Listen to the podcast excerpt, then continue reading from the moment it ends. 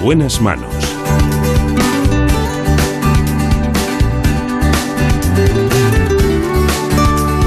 El programa de salud de Onda Cero. Dirige y presenta el doctor Bartolomé Beltrán.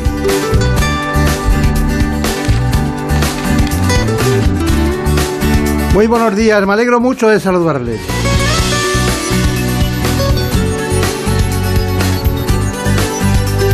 Hoy nos enfrentamos a grandes problemas de la medicina. En primer lugar, quiero hablarles de leucemia. Lo vamos a hacer con el doctor José Ángel Hernández Rivas. Trabaja como hematólogo en el Hospital Universitario Infanta Leonor de Madrid.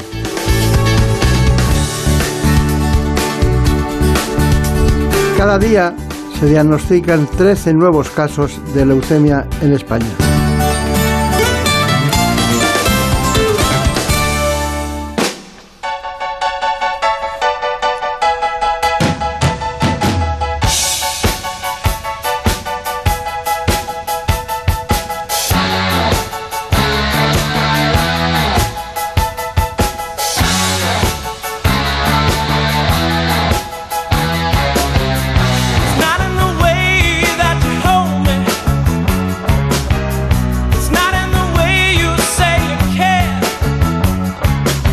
Verdad es que en el conocimiento de este proceso de las leucemias tenemos que adentrarnos hoy con nuestro tradicional informe. En buenas manos. La leucemia es un tipo de cáncer que afecta a los glóbulos blancos, también llamados leucocitos. Consiste en la proliferación incontrolada de una población anómala de células en la médula ósea. Y se denomina así por los términos griegos leucos, que significa blanco, y aima, que significa sangre. En función de la rapidez con la que avanza, se habla de leucemia aguda y crónica, y según el tipo de células a las que afecta, nos referimos a leucemia mieloide y linfoide.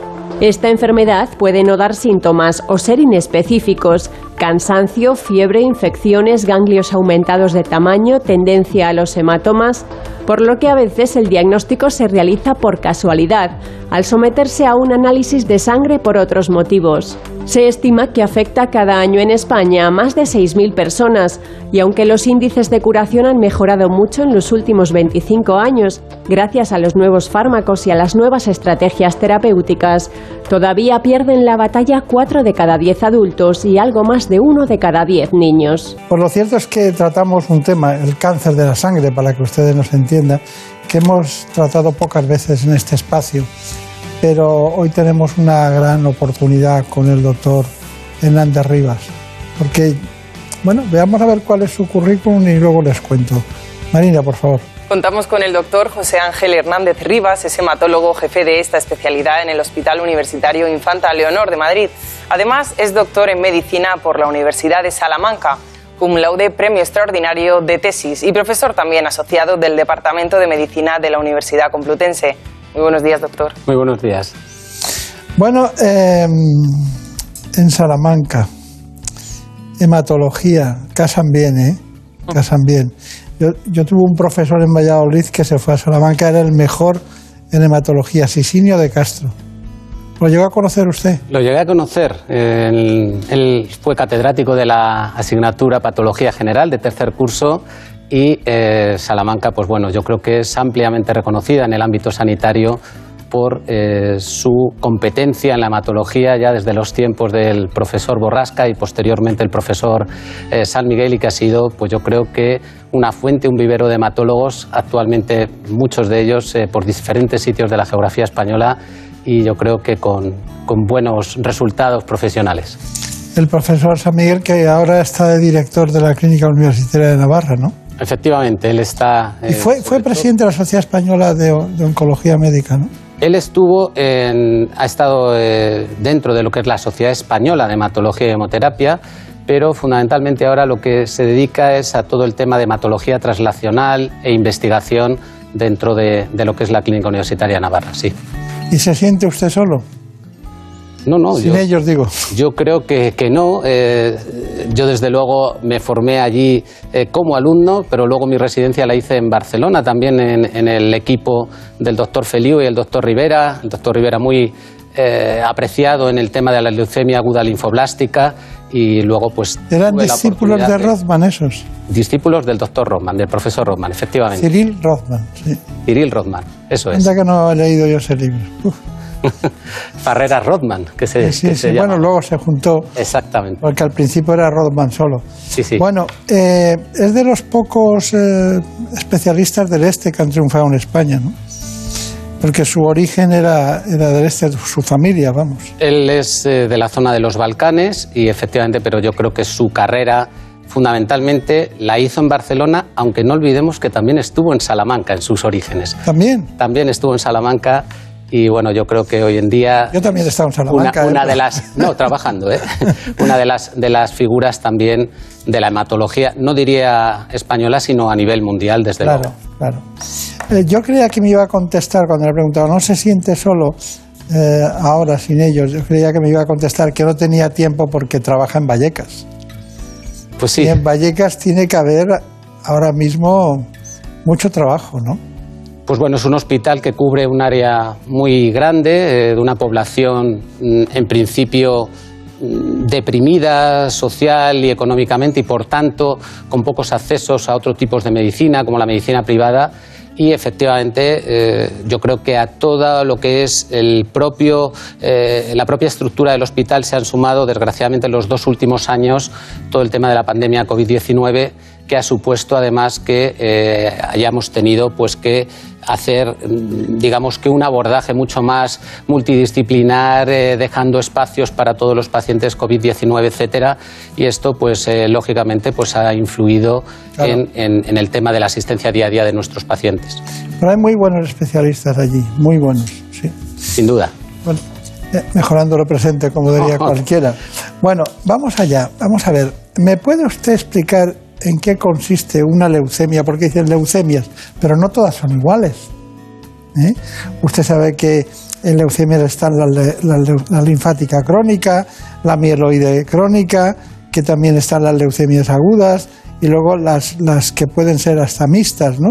Por clasificarlas de una manera muy rápida. Pero cuéntemela, ¿cómo se produce? Porque yo creo que está oculta, que no se sabe, que no, que a veces te crees que estás cansado, que tienes eh, unos ganglios, algunas veces fiebre, y nadie piensa en una leucemia, ¿no?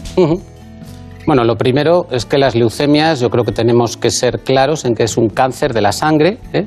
y lo que eh, viene a poner de manifiesto es una proliferación no controlada de las células que van a originar los glóbulos blancos, que básicamente son de dos tipos, lo que son los segmentados o polimorfonucleares y los linfocitos, y entonces cuando se producen estas proliferaciones, si son células muy primitivas, van a dar eh, origen a las leucemias agudas, bien sea linfoides o mieloides, y si se produce en estadios más avanzados, va a producir fundamentalmente y de modo genérico las leucemias crónicas, tanto también linfoides como mieloides.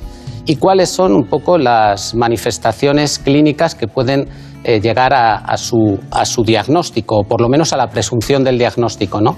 Pues en muchos casos las leucemias agudas, eh, fundamentalmente, yo creo que esto pues, hay que saber que la médula eh, ósea está dentro de los huesos y por tanto si ocupan las células de la médula ósea, digamos las células malignas, el sitio que corresponde a los glóbulos rojos, puede dar cansancio, eh, porque va a haber una disminución de glóbulos rojos. Puede haber infecciones porque los leucocitos, que son las células que nos defienden de las, eh, leucemias, de las eh, infecciones, pues evidentemente pues pueden estar bajos. Y luego por supuesto también hematomas, sangrados por el tema de no dejar espacio para la generación de plaquetas. En las leucemias crónicas la forma de presentación muchas veces es más insidiosa. ¿Eh? Y por ejemplo en la leucemia mieloide crónica sí que en ocasiones pues, puede haber un poquito de dolor en la zona por debajo de, las costillas eh, izquierdas, lo que se llama- porque ahí eh, el bazo puede estar un poco grande. Y en la linfática crónica muchas veces el diagnóstico es a raíz de un análisis hecho de rutina por eh, cualquier otro tipo de causa y vemos el aumento de esos linfocitos maduros. ¿Sería la linfática crónica la más frecuente? Sí, sin duda, eh, aproximadamente entre un tercio y el 40% de las leucemias son leucemias linfáticas crónicas y la gran mayoría de, de ellas, por lo menos en el momento del diagnóstico, no necesitan tratamiento. Bien. Y, y en el caso de la mieloide, ¿tiene algo que ver la mieloide con, un, con, una, con la genética y sobre todo con el gen Filadelfia? Efectivamente, eh, la leucemia mieloide crónica, digamos que es el paradigma de una enfermedad y fue la primera en la que se descubrió que había un cambio entre el cromosoma 9 y el cromosoma 22, lo que se llama el cromosoma Filadelfia. Hay una traslocación, un cambio de los cromosomas, y esto hoy en día pues, eh, se sabe desde hace veintitantos años que puede tratarse de una forma eh, muy exitosa, prácticamente por encima del 90-95%, con fármacos orales. En concreto, en el año 2000, eh, un poquito antes, la revista Time eh, ofreció eh, una, dentro de su portada lo que era la bala mágica para el tratamiento con lo que era el imatinib, que es ese, ese inhibidor de, de y luego ha habido otros varios que han hecho que lo que antes era el tratamiento con un trasplante halogénico, hoy en día prácticamente no se tenga que hacer. ¿Y por qué se llama Filadelfia el gen? Bueno, esto es una situación de, producida por la nomenclatura donde se describe y demás. eh, es una de las zonas eh, donde, donde realmente eh, se empezó la investigación a nivel de la Universidad de Pensilvania. Cuando ustedes descubren a alguien que tiene leucemia, en este caso mieloide crónica, ¿ustedes hasta cuántas generaciones hacia atrás analizan? Bueno, eh, digamos que... es- Decimos, de- decimos genéticamente o que, o que dicen cuidado. Yo creo que hoy en día todavía estamos en la época en la que eh, para eh, estudiar familias tiene que ser eh, el, tema del cáncer familiar en hematología no está tan eh, desarrollado como puede ser en otros aspectos y probablemente debido a la menor prevalencia que pueda tener pues no sé un cáncer de mama un cáncer de colon etcétera. Y eh, sí que sabemos que hay una cierta susceptibilidad familiar o genética a padecer algunos tipos de neoplasias, de enfermedades cancerosas malignas, pero no solemos hacer un estudio, eh, digamos, de herencia eh, hacia, hacia atrás, ni en el caso de la leucemia mieloide crónica, ni en otras, como puede ser la leucemia linfática crónica. Ahora, preguntas fundamentales. Eh, c- ¿cómo, cómo llegan a la consulta? ¿Cómo debuta un paciente que decide ir a una consulta de hematología pensando que puede tener una leucemia? ¿Viene porque lo manda el médico de atención primaria, el médico de cabecera, un asistencial de, lo- del- de la gran pirámide que hay en la base de la medicina? ¿O viene porque tiene algún síntoma? Eh, dígame, ¿cómo es eso? Pues de nuevo volvemos yo creo que a la mm, separación entre leucemias crónicas y agudas. Las leucemias crónicas en la gran mayoría de casos vienen remitidas por el médico de atención primaria porque ha visto que en el eh, análisis realizado por el motivo que sea y puede ser a lo mejor por sintomatología muy vaga en el sentido de poquito de molestias a nivel lo que le decía del eh, hipocondrio izquierdo por el tema del aumento del bazo, pero muchas veces por un análisis sin más. Pero en las leucemias agudas yo creo que en muchos casos el paciente acude a los servicios de urgencia por estar cansado, por tener fiebre, por tener hemorragias, fundamentalmente por estas eh, tres circunstancias. Podría ser en algún tipo de leucemias como son las linfoblásticas, que pueda ser también por la aparición de ganglios. Me dirijo aquí a la zona del cuello porque son relativamente característicos, etcétera, y que podrían eh, pues también ponernos en la pista de este tipo de patologías que subyacen a, a- a las manifestaciones clínicas que estoy diciendo, ¿no? ¿Y, la leucemia aguda? eh, ¿qué, qué hacemos ante una leucemia aguda? ¿Cómo sabemos que puede serlo? ¿O vamos a urgencias directamente? ¿Cómo es eso? No, bueno, aparte de estas, eh, esta sintomatología que acabo de referir, de referir, generalmente el paciente pues, va a tener o van a salir una serie de alarmas dentro del hemograma. El hemograma es el análisis de sangre que nos, digamos, enciende la bombilla de que podemos estar ante ese diagnóstico, ¿no? Y a partir de ahí eh, es fundamental la labor del hematólogo para la lectura de la- del frotis de la sangre. El frotis de la sangre es extender una gotita de la sangre del tubo y mirarlo al microscopio y a partir de ahí se generan una serie de pruebas complementarias que al final no solamente vienen a decirnos qué tipo de leucemia es, sino a poner primer, segundo, tercer apellido eh, que viene a, darnos también pues todo tipo de información para eh, realizar los tratamientos que, que necesite el paciente. Pero díganme una cosa, ¿hacen ustedes estudios citogenéticos? Sí, hoy en día para el estudio de las leucemias es fundamentalmente, mm, digamos, que capital el hacer estudios de lo que es el fenotipo, que es, digamos, mm, lo que sería el vestido de la célula por fuera, y se hacen por citometría de flujo, y estudios genéticos, tanto citogenéticos como de biología molecular. Y esto eh, te da una información absolutamente fundamental para dirigir eh, el mejor tratamiento a cada paciente, para personalizar eh, la medicina y en concreto en este caso dentro de las leucemias. No se puede hacer un buen pronóstico sin tener eso, ¿no? Desde luego. Bien, esto es fundamental. Segundo, cuando hacen ustedes tomas, a veces las hacen en sangre y a veces las hacen en la cadera. ¿Qué buscan en cada caso? Bueno, para el diagnóstico, el diagnóstico de las leucemias, en general de todas, menos de la leucemia linfática crónica que no lo requiere en su estricto, hay que hacer un estudio de la médula ósea, ¿de acuerdo? Tanto en las leucemias agudas como en la leucemia mieloide crónica. En la leucemia linfática crónica, como he dicho, generalmente no. Eh, pero lo que vamos buscando es eso, la confirmación diagnóstica de que el paciente tiene ese diagnóstico de presunción de la leucemia que tenemos eh, sospechada, ¿no? Está bien, está bien. Bueno, eh, la medicación debe ser fundamental. Luego hablamos de ella porque hay muchos casos que da la impresión de que se curan y hay otros que no. Hay otros que no. Y bueno, sin asustar a nadie tenemos que poner la línea o dónde está el riesgo y el peligro, ¿no? Los procesos. Así que, Marina, vamos con otra información que es muy importante, que es los testimonios de los donantes, ¿no? Pues sí, el trasplante de médula ósea es la única esperanza para muchos afectados de leucemia y otras enfermedades de la sangre. Se calcula que tres de cada cuatro pacientes no tienen ningún familiar compatible. Por eso es esencial concienciar a la sociedad de la importancia de registrarnos en el banco de donantes, como hizo Sofía Martínez, que nos ha dado su testimonio. Bueno, yo siempre acompañaba a un amigo a donar sangre porque me daba miedo donar y bueno, pues por colaborar un poco. Tenía una barrera psicológica que al final decidí romper, me hice donante de sangre y gracias a eso descubrí que también se podía donar médula. A los cuatro años me llamaron que tenía un donante compatible y el proceso fue muy sencillo. Gracias a los profesionales que hay en la sanidad pública me hicieron todo tipo de pruebas para saber que mi vida no corría ningún peligro y mi salud no se iba a ver perjudicada y me hizo donante efectivo hace un año, el 30 de marzo de, de 2021. Fue un proceso muy sencillo que durante tres horas te, te ponen una agujita en cada brazo, estás hablando con los médicos y las enfermeras que hay en, el- en la sala y en esas tres horas te das cuenta de que te sacan unas células que pueden salvarle la vida a otra persona.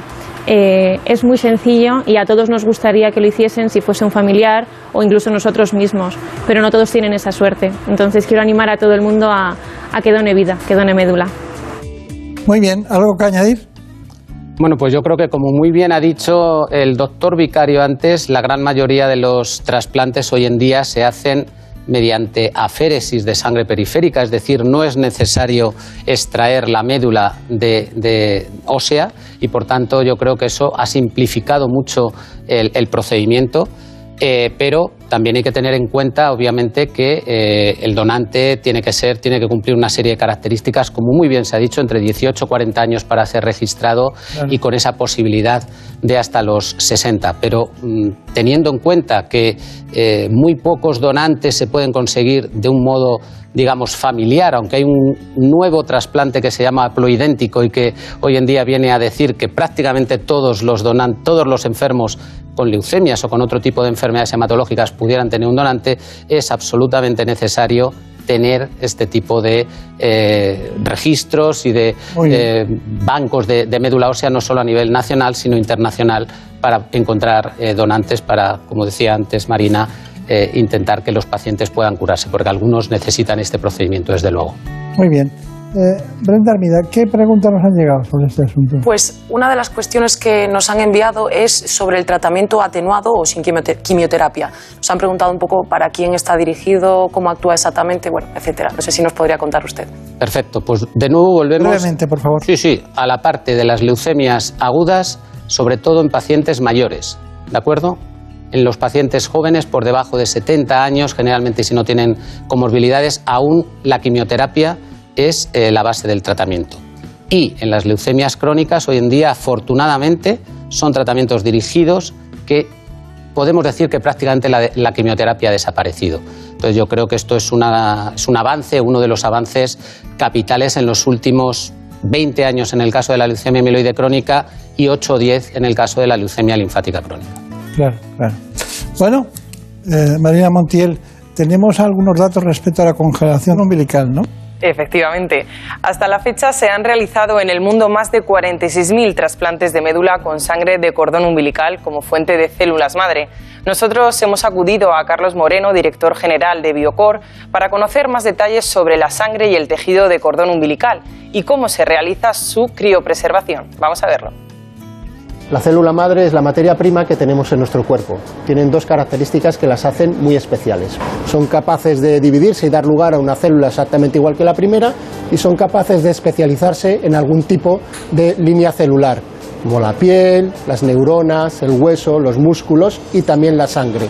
En el momento del nacimiento podemos recoger dos tipos de células madre adultas que son las mejores células madre que podemos recoger porque son las que son más plásticas, no han estado expuestas a virus ni bacterias y además se pueden criogenizar.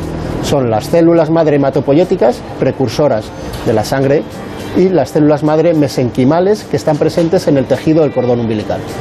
A día de hoy hay 85 enfermedades que se pueden tratar con sangre de cordón umbilical. Son enfermedades principalmente hematológicas del sistema inmune y alguna enfermedad metabólica rara. El tejido del cordón umbilical se está empezando a utilizar en medicina regenerativa, dando unos resultados muy esperanzadores. En España, cuando una familia va a tener un hijo, tiene tres opciones. Guardarlo en un banco público como una donación, guardarlo en un banco privado para uso intrafamiliar o desecharlo. De las tres opciones, las dos primeras son válidas. La tercera es la que nosotros entendemos que no debería plantearse.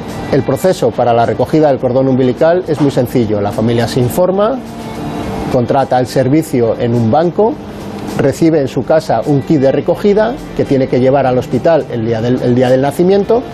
La matrona, el ginecólogo recogen la sangre y el tejido del cordón en ese kit, llaman al banco y rápidamente vamos a buscarlo a la habitación del, hospital y lo trasladamos al laboratorio de procesamiento.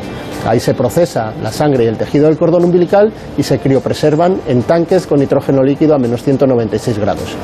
La criopreservación a día de hoy está probada que es posible hacerla durante 30 años. Esto es así porque las primeras unidades se guardaron ahora hace 30 años y se han visto que la viabilidad se mantiene. Pero se piensa que van a ser viables durante muchos más años. que duran muchos más años, siempre están bien. Bueno, tenemos noticias de actualidad nosotros, tenemos la manía de saber lo que pasa en el mundo, aparte de constatar los monográficos que vamos haciendo de cada una de las especialidades y de las nosologías ¿no? médicas. ¿no?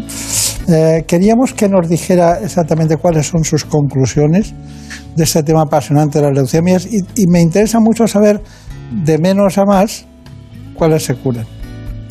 Bueno, las conclusiones fundamentalmente son las siguientes. Yo diría, en primer lugar, hay mucha esperanza para el tema del paciente con leucemias, sobre todo en la leucemia mieloide crónica se curan la grandísima mayoría de los pacientes, en la leucemia linfática crónica también, y en ambos grupos de estas dos leucemias crónicas con los nuevos tratamientos biológicos que antes decíamos, sobre todo dirigidos y son orales, además, frente a la propia eh, célula. Me estoy refiriendo a los inhibidores de tirosinquinasa, a los eh, inhibidores de la tirosinquinasa de Bruton y de BCL2 y en las leucemias agudas con un tratamiento cada vez más personalizado, basado en la quimioterapia, pero también con el trasplante en algunos pacientes, por supuesto que podemos tener eh, una curación que ha aumentado afortunadamente eh, mucho respecto a lo que había previamente.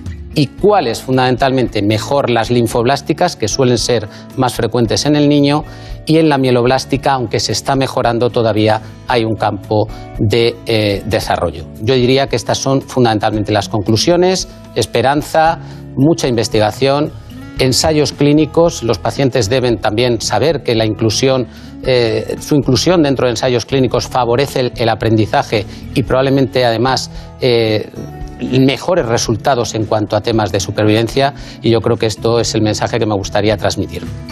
Muy bien, pues tiene usted mucha suerte porque está en una de las clínicas más relevantes que tiene Madrid, que es la Infanta Leonor, grandes especialistas, en el centro de gravedad de Vallecas, que es donde hay que estar cuando vienen las cosas mal, como siempre. Claro que sí. Muchas gracias por todo y muchas Muchas gracias a todos ustedes. En buenas manos. Es lógico. Murprotec, empresa líder en la eliminación definitiva de las humedades, patrocina la salud en nuestros hogares. ¿Conoces la relación entre cuidar de tu hogar y cuidar de ti? En Murprotec sabemos que cuando eliminamos las humedades de forma definitiva de tu hogar estamos cuidando de ti y de tu familia. Una vivienda libre de humedades es sana y segura. Llámanos al 930 1130 o accede en murprotec.es. Cuidando de tu hogar, cuidamos de ti. En buenas manos. El programa de salud de Onda Cero. Dirige y presenta el doctor Bartolomé Beltrán.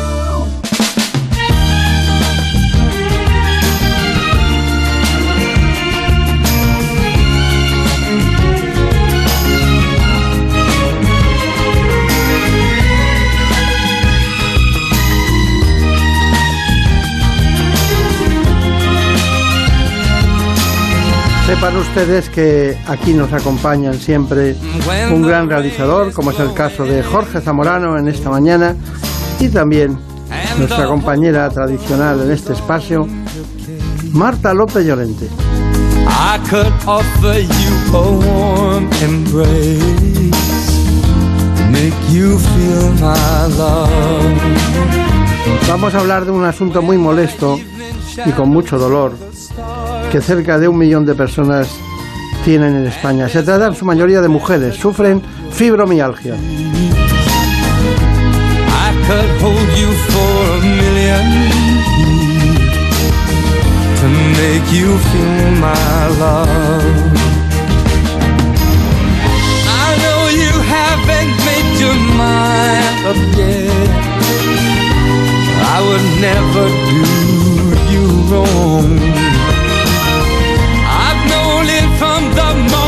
that we met. No doubt. Nos acompaña hoy el doctor Cayetano Alegre de Miguel. Él es un gran reumatólogo, trabaja en el Hospital Vall d'Hebron de Barcelona.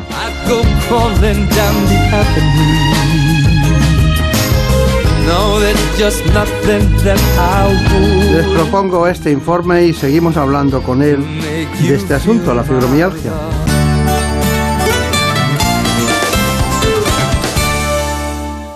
Se trata de la segunda causa de consulta en los servicios de reumatología, aunque la población general desconoce exactamente en qué consiste. La fibromialgia fue reconocida como enfermedad por la Organización Mundial de la Salud hace ya casi 30 años y a pesar de ello los afectados, en su mayoría mujeres, se siguen sintiendo incomprendidos e incluso estigmatizados. En España se estima que la sufren más de 900.000 personas y padecen sobre todo dolor musculoesquelético generalizado y fatiga, y otros muchos síntomas como trastornos digestivos, del sueño, depresión y ansiedad. Debido a esta sintomatología difusa es una enfermedad difícil de diagnosticar, un diagnóstico que suele llegar normalmente entre la segunda y la cuarta década de la vida. Su causa sigue siendo desconocida, pero parece que factores traumáticos, psicológicos, infecciosos o incluso emocionales podrían estar detrás de su aparición. En cualquier caso, sus repercusiones familiares y sociales son muy importantes, ya que es muy incapacitante y provoca un alto absentismo laboral.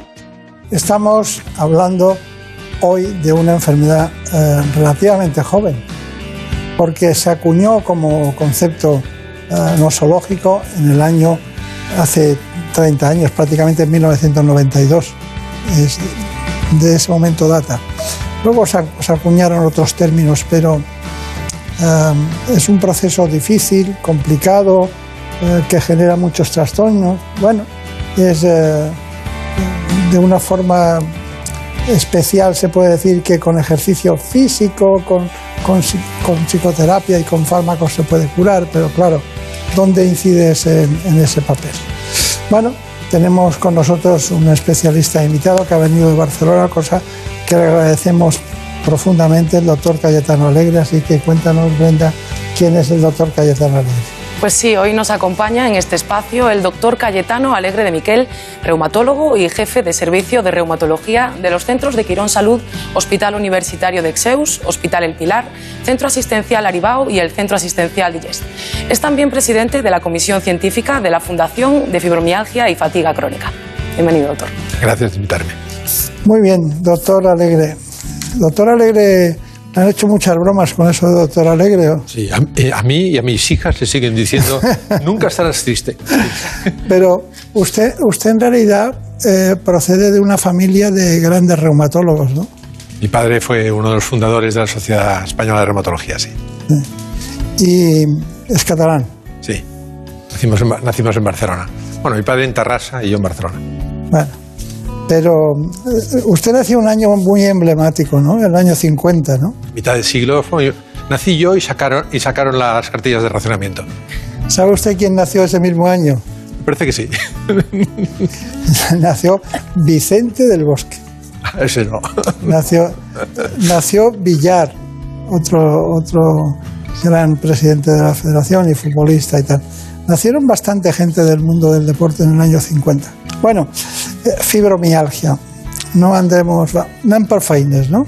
Vamos, vamos a trabajar un poco. Yo no la entiendo, no acabo de entenderla, porque hay una pelea ahí con la fibromialgia impresionante. ¿Qué diferencia hay entre eh, un síndrome de fatiga crónica o una enfermedad de fatiga crónica y una fibromialgia? Bien. Eh, primero, mm, déjame corregirte una cosa. Y Empezó el 92. 92 la, la, la OMS la reconoció, pero es, eh, es curioso que en el, en el, en revisando los, los papeles de mi padre que murió, en, eh, había una conferencia que tuvo que dar En el 76, eh, No, el mismo año que yo nací, el año 50, que tuvieron que poner el permiso de, de la, de la- de gobernación para que la pudiese dar sobre fibrositis. Es decir, la fibromialgia ha existido siempre.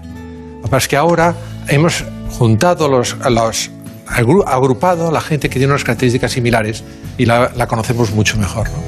Perdona, pero sigue siendo inexplicable. eh, para el paciente, para el médico y mucho más para la familia. Esto nos crea un grandes problemas. Y hay que intentarla explicar, porque si no entiendes una cosa es difícil de tratar, es difícil de llevar encima. Claro, claro, claro. ¿Hay cierta predisposición genética o no? Eh, no, no hay, no hay genes que nos, digan que hay una predisposición genética, pero sí que en familias donde la madre es eh, fibromialgica hay más hijas fibromialgicas y, simultáneamente al revés. Hijas fibromialgicas es más frecuente que la madre también sea fibromialgica. Pero aquí pueden haber cosas de comportamiento, cosas del entorno, cosas em, emocionales. Es muy difícil decir que es genético. Ahí realmente están recogiendo eh, DNA, para saber si hay algo genético, pero lo veo negro. Sí, pero ¿usted ha tratado alguna fibromialgia de una mujer igual que otra o, cada uno es diferenciado? muy diferentes. Eso es muy importante, ver las características de cada una, porque el enfoque terapéutico ha de ser diferente. Sobre todo hay que hacer una elección del síntoma principal, porque como tienen múltiples síntomas, ma- a veces más de 40 síntomas diferentes, si intentas tratar cada uno, la intoxicas. Pero el dolor es el principal. El dolor es uno más. Es el que se manifiesta. Eso que me, preguntaba, que me preguntabas al principio, eh, fatiga crónica, fibromialgia. Los fatiga crónica están cansados y como no se sabe por qué están cansados, se les dirige a medicina interna. El fibromialgia, como domina el dolor, van a- dolor osteoarticular, las, las remiten a reumatología. Pero al cabo de dos años, dos años son prácticamente indistinguibles.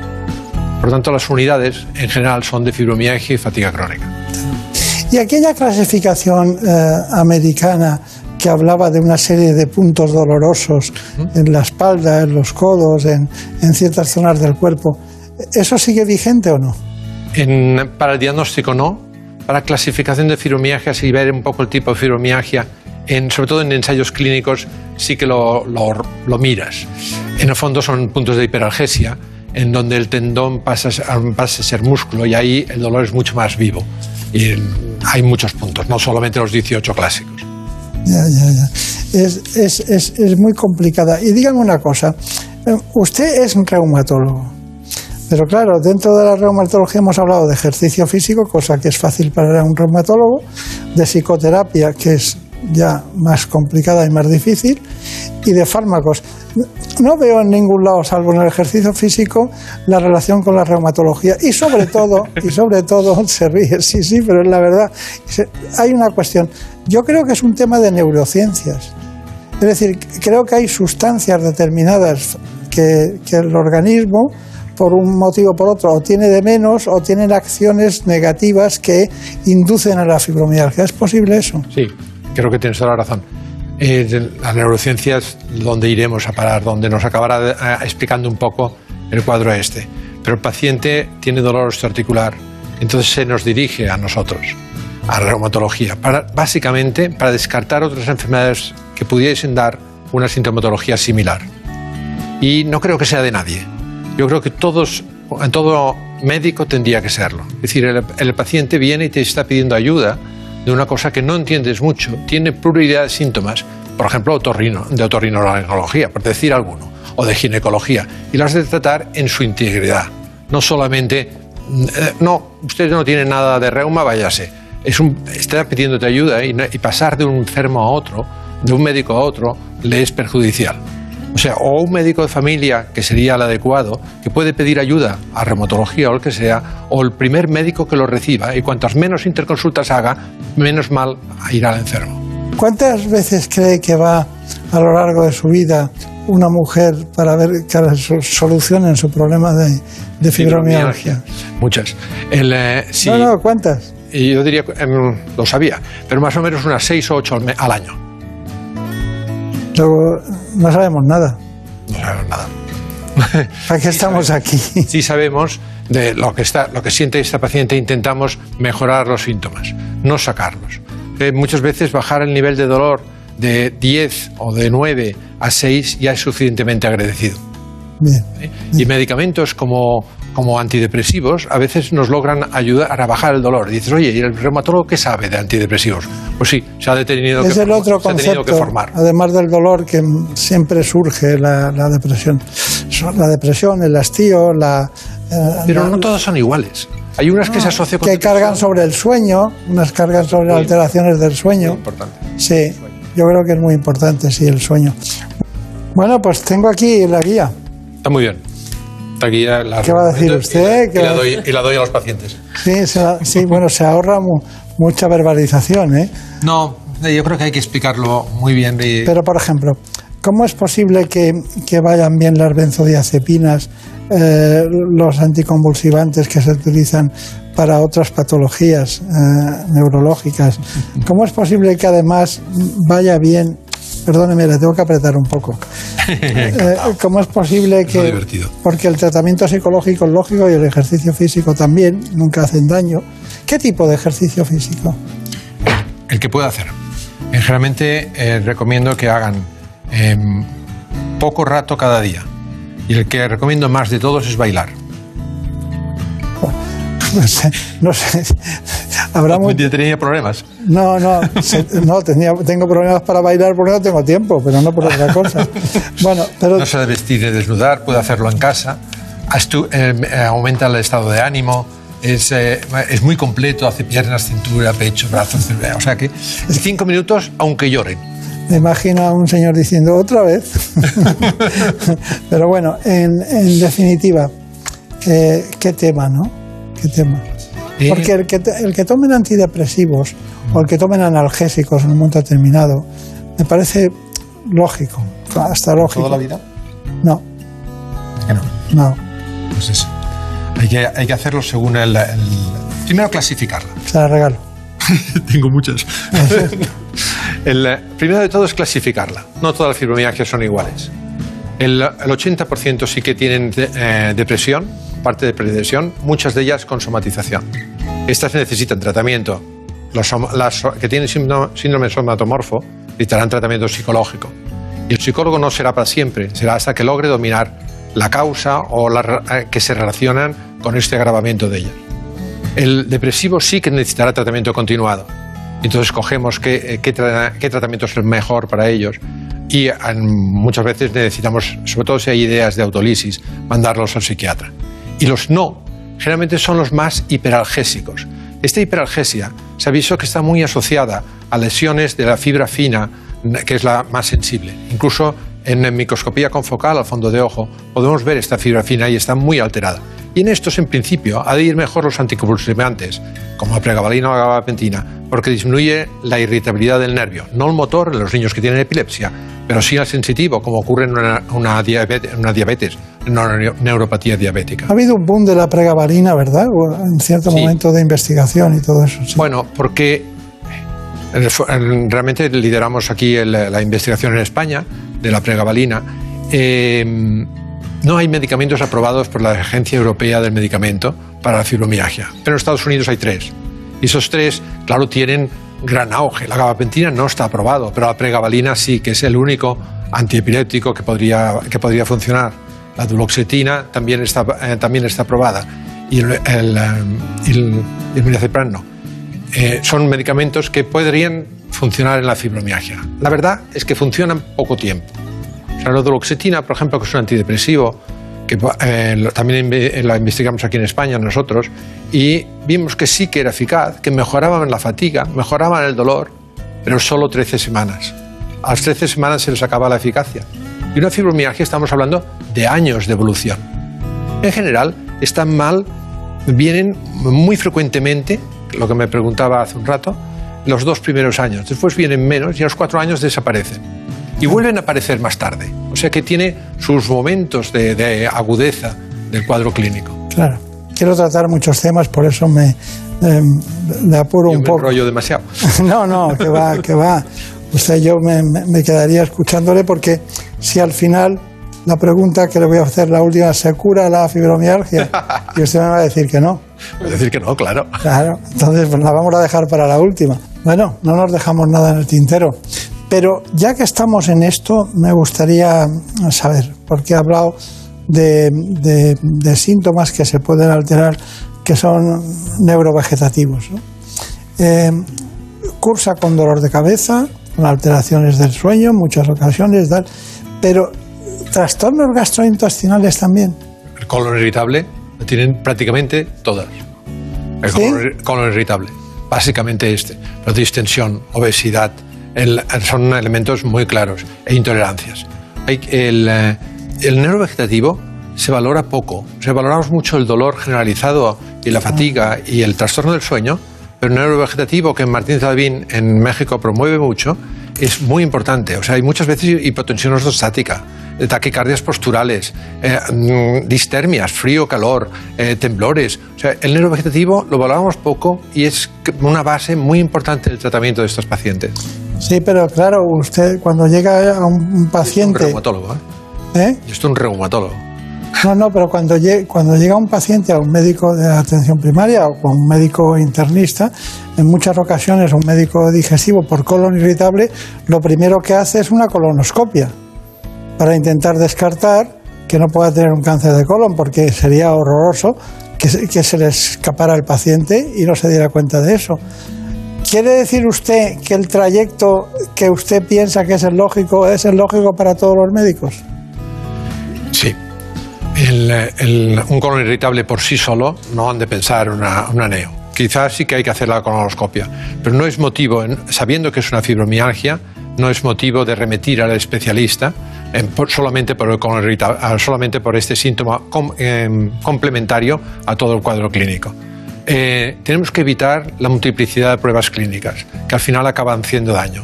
O sea, es habitual que el enfermo con fibromialgia venga con un saco de, de pruebas hechas, todas absolutamente normales. Hay que ab- abundar mucho más en la exploración clínica y en la historia clínica antes de solicitar pruebas. Bien, me parece maravilloso eso, eso de que los pacientes vayan todo el día detrás del, del papel, la prueba y, y el Que diagnóstico. muchas veces no te dan ni la mano, te dan los papeles Sí, la- al entrar. sí, sí, es verdad, es verdad. Bueno, ya le contaré cosas de eso porque es- sería muy largo, ¿no? De, de ver una, un- una, una clase de, de clínica y, y ver a todos los, los médicos delante y en lugar de escuchar al que hablaba, estaban todos con el ordenador eh, tomando nota. Bueno, son cosas de- del mundo de hoy. ¿no? Mire, mire usted, tenemos aquí a Fibrom, es una asociación muy importante que se dedica al tema de la fibromialgia y hay una entrevista muy especial eh, que dice a quien la hacemos, una persona relevante en el ámbito de la política, y estoy muy agradecida a Fibrom por haber hecho este camino juntas. Vamos con esa noticia. Pues sí, porque como siempre los pacientes son los protagonistas. Cristina Castillo, paciente de fibromialgia de 48 años, nos ha querido dar su valioso testimonio. En mi caso, se me diagnosticó de fibromialgia en el 2007. Después de 7-8 años pasando por distintos especialistas, muchas pruebas, pues ya en ese momento se vio que podía ser y que era fibromialgia. Los síntomas son dolor generalizado eh, a nivel muscular, a nivel articular, eh, dolores de cabeza, tengo cefaleas tensionales, dolor en las, eh, las manos, las caderas donde empezó los primeros síntomas y luego ya ha ido derivando a todo el cuerpo. La fibromialgia también implica una falta de concentración, a veces pérdida de visión. Otro de los síntomas que tengo ahora son piernas inquietas. Es, piernas inquietas se caracteriza por tener un dolor muy fuerte en, en las piernas, en los pies y no poder parar de, de moverlos. En mi día a día esta la fibromialgia eh, me afecta tanto física como psicológicamente. Física porque tener un dolor constante todos los días ya resulta duro y psicológicamente todo eso va sumado además a, que tú tienes que expresar y vivir en un, en un entorno familiar. Mi familia me pregunta qué tal y no puedes estar basando todos los días en decir que tienes un dolor. Hay días que puedes hacer un poquito más, pero no puedes plantear tus expectativas a muy largo plazo. Los pilares fundamentales en los que se basa mi tratamiento es, es una medicación, una medicación muy amplia, en la que incluye antiinflamatorios, incluye una parte de opiáceos, una parte de antidepresivos a niveles muy bajos. El- y luego a nivel personal sé, sé que tengo que mantenerme en movimiento siempre, por tanto hago, he hecho yoga en algún momento, he hecho pilates, natación. Eh, psicológicamente eh, nunca he necesitado un apoyo psicológico, salvo en esta ocasión, por eh, expresarme un poco más con alguien distinto, que siempre viene bien, y ver- verbalizar lo que te está pasando. Yo he pasado, he pasado años perfectamente, años, dos, tres años, llevando el dolor, llevando el dolor de cabeza, llevando, pero pudiendo manejarme a, a tenerme que decir, no me quiero meter en la cama porque sé que no voy a salir. Que te dice tu cabeza, esa tu cabeza te engaña, por supuesto, pero lo que quieres es no quiero relacionarme con nada ni con nadie porque todo me duele, todo me afecta, todo me no quiero que nadie me pregunte, porque no quiero contestar constantemente, me duele esto, me duele esto, me duele esto. No quiero. Impresionante. Sí. eh, aquí me conecto con una cosa que has dicho. Dice que la, la mayoría son mujeres. No tenemos una explicación clara porque son mujeres. No hay un fenómeno endocrinológico. El número de depresivos mayores es igual a hombres y mujeres. ¿Por qué las fibros son 20 a 1 mujeres? No tenemos una explicación clara. Hay mucha- muy pocas cosas que... es muy difícil tener cosas, cosas claras en la, en la fibromialgia. Es- tenemos que entenderlo más como un síndrome de sensibilización central. Es decir, que a nivel del centro la sensibilización, sensibilidad está alterada. Al olfato, a la vista, al oído, al tacto. El tacto principalmente es el que da los puntos de dolor, pero el nervio vegetativo. Es, es una enfermedad compleja, compleja que afecta sobre todo a mujeres. Muy bien, nos ha dado usted hoy muchísimas noticias en todos los sentidos, pero nosotros le vamos a dar algunas a usted. Brevemente, ¿hay relación entre el COVID y, y la fibromialgia? El COVID ha hecho que muchas fibromialgias que han tenido el COVID, aunque sea asintom- asintomática, por así decirlo, después se ha prolongado mucho más la fatiga y mucho más difícil de dominar. Nosotros la fatiga la dominamos sobre todo mejorando la calidad del sueño, pero en estas eh, fibromialgias han empeorado y además muy largo plazo. O sea, no es que en tres meses mejoran de la, de la fatiga del COVID, sino que está durando mucho más. O sea, que ha hecho rebrotes de la fibromialgia, son más difíciles de dominar. Está bien, está bien. ¿Cuáles son sus conclusiones? Me, me refiero a la fibromialgia, como usted puede saber. La mejor cosa que puede hacer una fibromialgia es tener un médico de familia empático y que además domine la situación, que no se la saque de encima, que intente con la historia clínica y con su experiencia controlar la fibromialgia. Es el mejor, la mejor recomendación de todo. Se lo he prometido al principio. ¿Se cura? no, se controla como que la mayoría de enfermedades. Controlamos una diabetes, controlamos una hipertensión, controlamos una cefalea. Podemos controlar muchos de los síntomas de la fibromialgia momentáneamente y se volverán a alterar y volveremos a controlarlos. Está bien.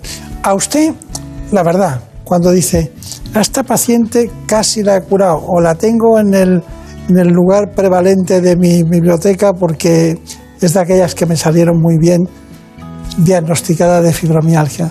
Eh, en ese caso, ¿qué utilizo? Generalmente cuando, cuando está muy bien las dejo, de, las dejo de ver y me olvido, ya, ¿no? o sea que no las tengo en una, en una biblioteca. ¿Qué, eh, ¿Qué, utilizo? Primero de todo, eh, entender en qué situación está, porque depende del entorno, depende de la familia. Una familia colaboradora pues es mucho mejor que si no, no tiene los, las agresiones o em, sobrecargas que tiene en, su alrededor, económicas, intelectuales, de hijos y demás, entenderlo es importante para poder conducir aquella fibromialgia. Una vez hecho esto, miro qué tipo de fibromialgia es y escojo el tratamiento. Y generalmente escojo el, que más puedo dominar, que es el sueño. Es, mucho más fácil dominar un sueño que un dolor o que una fatiga. Y si logro que descanse y se relaje la musculatura por la noche, se levantará mejor emprenderá un nuevo día y así poco a poco irá mejorando. Y no es un tratamiento, toma una pastilla, mañana te encuentras bien.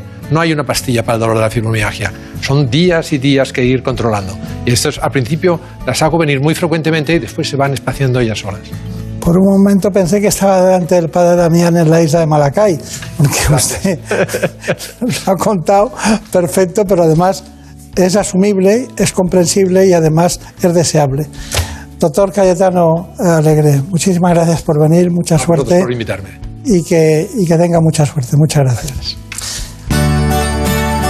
En buenas manos.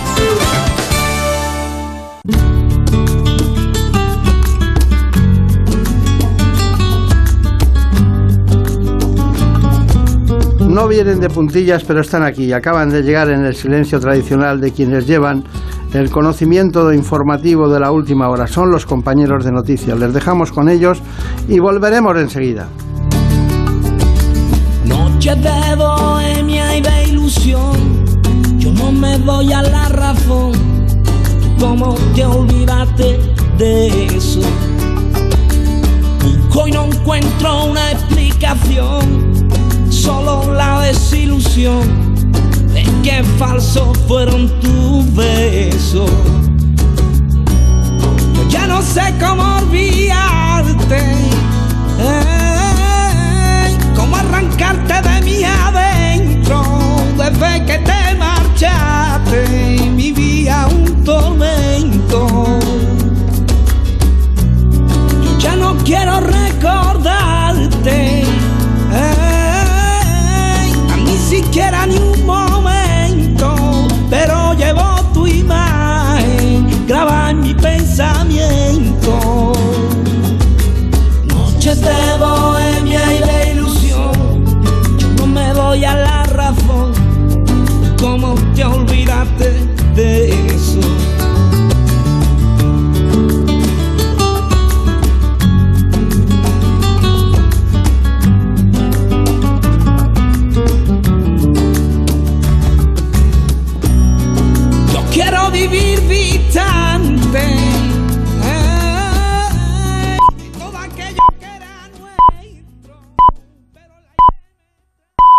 Son las 5, son las 4 en Canarias.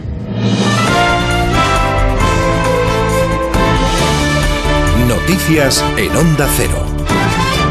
Saludos, buenas noches. Las tropas rusas continúan con sus ataques en la región de Donetsk, en el este de Ucrania, con apenas progresos como consecuencia de la fuerte resistencia que están presentando en la zona las fuerzas ucranianas. Así lo ha señalado el portavoz del Ministerio de Defensa ruso, quien asegura que Ucrania ha lanzado contraataques en varias localidades de esta región. Según la inteligencia militar británica, las tropas rusas estarían concentrando sus esfuerzos en la captura de Bakhmut, un un importante nudo de comunicación al norte de Donetsk que permitiría avanzar hacia Kramatorsk y Sloviansk, los principales bastiones de Ucrania en el este de la región. Por otro lado, Rusia asegura que dejará de suministrar petróleo a este, este mismo año a aquellos países que apoyen la decisión de topar el barril del petróleo ruso. Por parte de Ucrania, el presidente Zelensky califica de insuficiente este límite pactado por Occidente. Con esta decisión, el presupuesto ruso recibirá alrededor de 100.000 millones de dólares por año. Este dinero se destinará no solo a la guerra y no solo al patrocinio de Rusia de otros regímenes y organizaciones terroristas diferentes. Este dinero también se destinará a una mayor desestabilización precisamente de aquellos países que ahora están tratando de evitar decisiones. En España, la ministra de Defensa pide que no se especule sobre los paquetes explosivos recibidos en los últimos días por miembros del gobierno, empresas y la Embajada de Ucrania. Margarita Robles confía en que se dará cuanto antes con los responsables. También ha querido mandar un mensaje al pueblo ucraniano después de su visita a Odessa el pasado jueves. Lo que yo he visto en Odessa, cómo se está ensañando con la población civil, en la situación en la que están de cortes de suministro, con el frío, sin electricidad, y que además ayer todavía hacía ostentación de estos ataques a los civiles, creo que es inaceptable.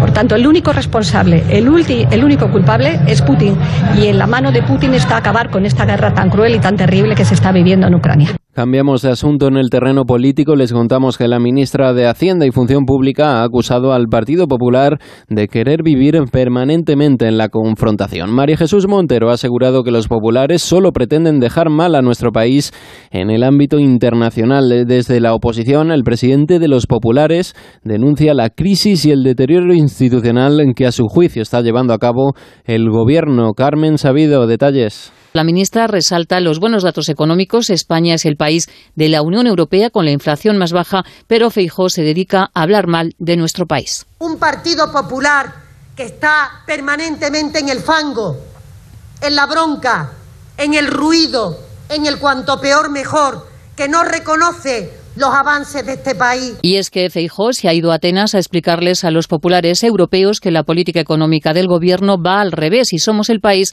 con mayor deuda y más paro. Hemos constatado que España es el país que más ha incrementado su deuda pública desde el año 2019. Por tanto, estamos con una política económica justamente al revés. Feijóo también ha denunciado la politización de la justicia que está haciendo Pedro Sánchez al designar a Juan Carlos Campo para magistrado del Tribunal Constitucional, pero sin embargo no ha explicado el bloqueo la renovación del Consejo General del Poder Judicial, Consejo que hoy cumple cuatro años en funciones. Y antes de la información deportiva les contamos que dos personas han perdido la vida en los dos accidentes mortales registrados en las carreteras desde el inicio del fin de semana. Recordemos que tráfico espera 13 millones y medio de desplazamientos durante este puente hasta y hasta el próximo domingo 11 de diciembre.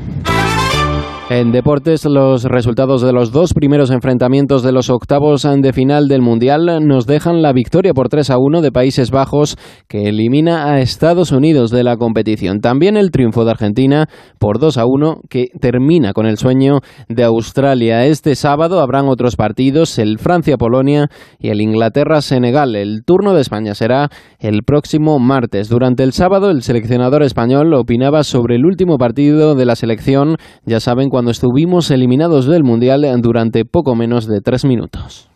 Incluso durante una parte de ese partido estábamos fuera de la clasificación, exactamente algo menos de tres minutos, que eh, ni, ni, fui consciente de ello porque fue tan corto el espacio de tiempo que eh, la gente que está en el vaquillo no consideró oportuno decírmelo y bueno, creo que eso refleja claramente nuestra decisión de ir a por el partido y de no y de ir a, a, ganarlo. Hasta aquí la información. Actualizamos en 55 minutos cuando sean las 6 de la madrugada, las 5 de la madrugada en Canarias. Ya saben que pueden mantenerse informados en todo momento en nuestra página web. Síguenos por internet en ondacero.es.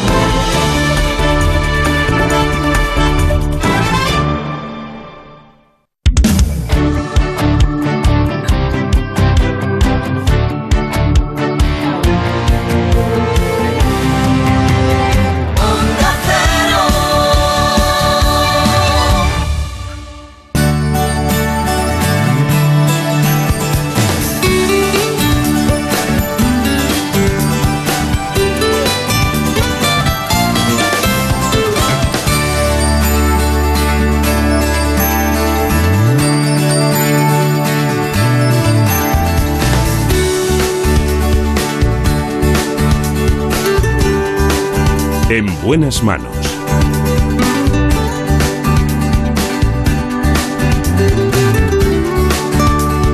El programa de salud de Onda Cero. Dirige y presenta el doctor Bartolomé Beltrán. Aquí estamos en la segunda parte del programa. Ya saben que nos acompaña la dirección técnica Jorge Zamorano. La producción general de este espacio, como siempre, Marta López Llorente.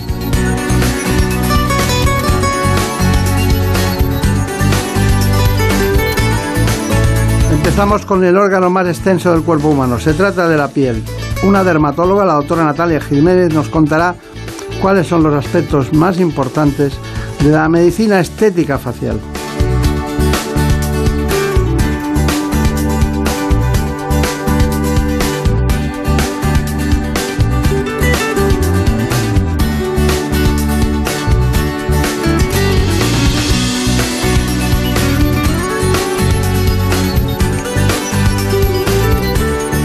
La doctora Natalia Jiménez es licenciada en Medicina y Cirugía por la Universidad de Navarra y especialista en dermatología médico-quirúrgica. Antes de cualquier otra cosa, conozcamos las coordenadas de este espacio, la medicina estética facial.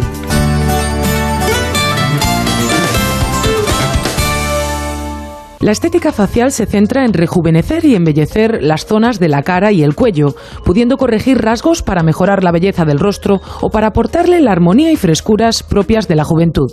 Es importante diferenciar algunos conceptos. La medicina estética nunca utiliza técnicas de cirugía mayor ni que requieran anestesia general, como sí sucede en el caso de la cirugía estética, en la que casi siempre se requiere un ingreso hospitalario por parte del paciente. Además, el objetivo principal de la medicina estética es ejecutar una medicina preventiva, mientras que la cirugía estética repara el problema pero no trabaja en su causa y origen. Mención aparte merece la cirugía plástica, que realiza intervenciones para reparar deformidades y defectos funcionales, como tejidos del organismo afectados por una enfermedad, por un accidente o por quemaduras de alto grado, casos en los que es más común denominarla cirugía reconstructiva o cirugía reparadora. Se trata de una rama que aglutina numerosos tratamientos, desde los quirúrgicos, como la cirugía de párpados, nariz, orejas, mentón o labios, por ejemplo, hasta los que no requieren su paso por quirófano, como es el caso de los rellenos faciales con diversas sustancias, los tratamientos hidratantes y la dermoabrasión, entre muchos otros. Además de otras afecciones, este tipo de medicina trata trastornos como la cuperosis, que es el enrojecimiento de algunas zonas de la piel por la dilatación de los vasos sanguíneos.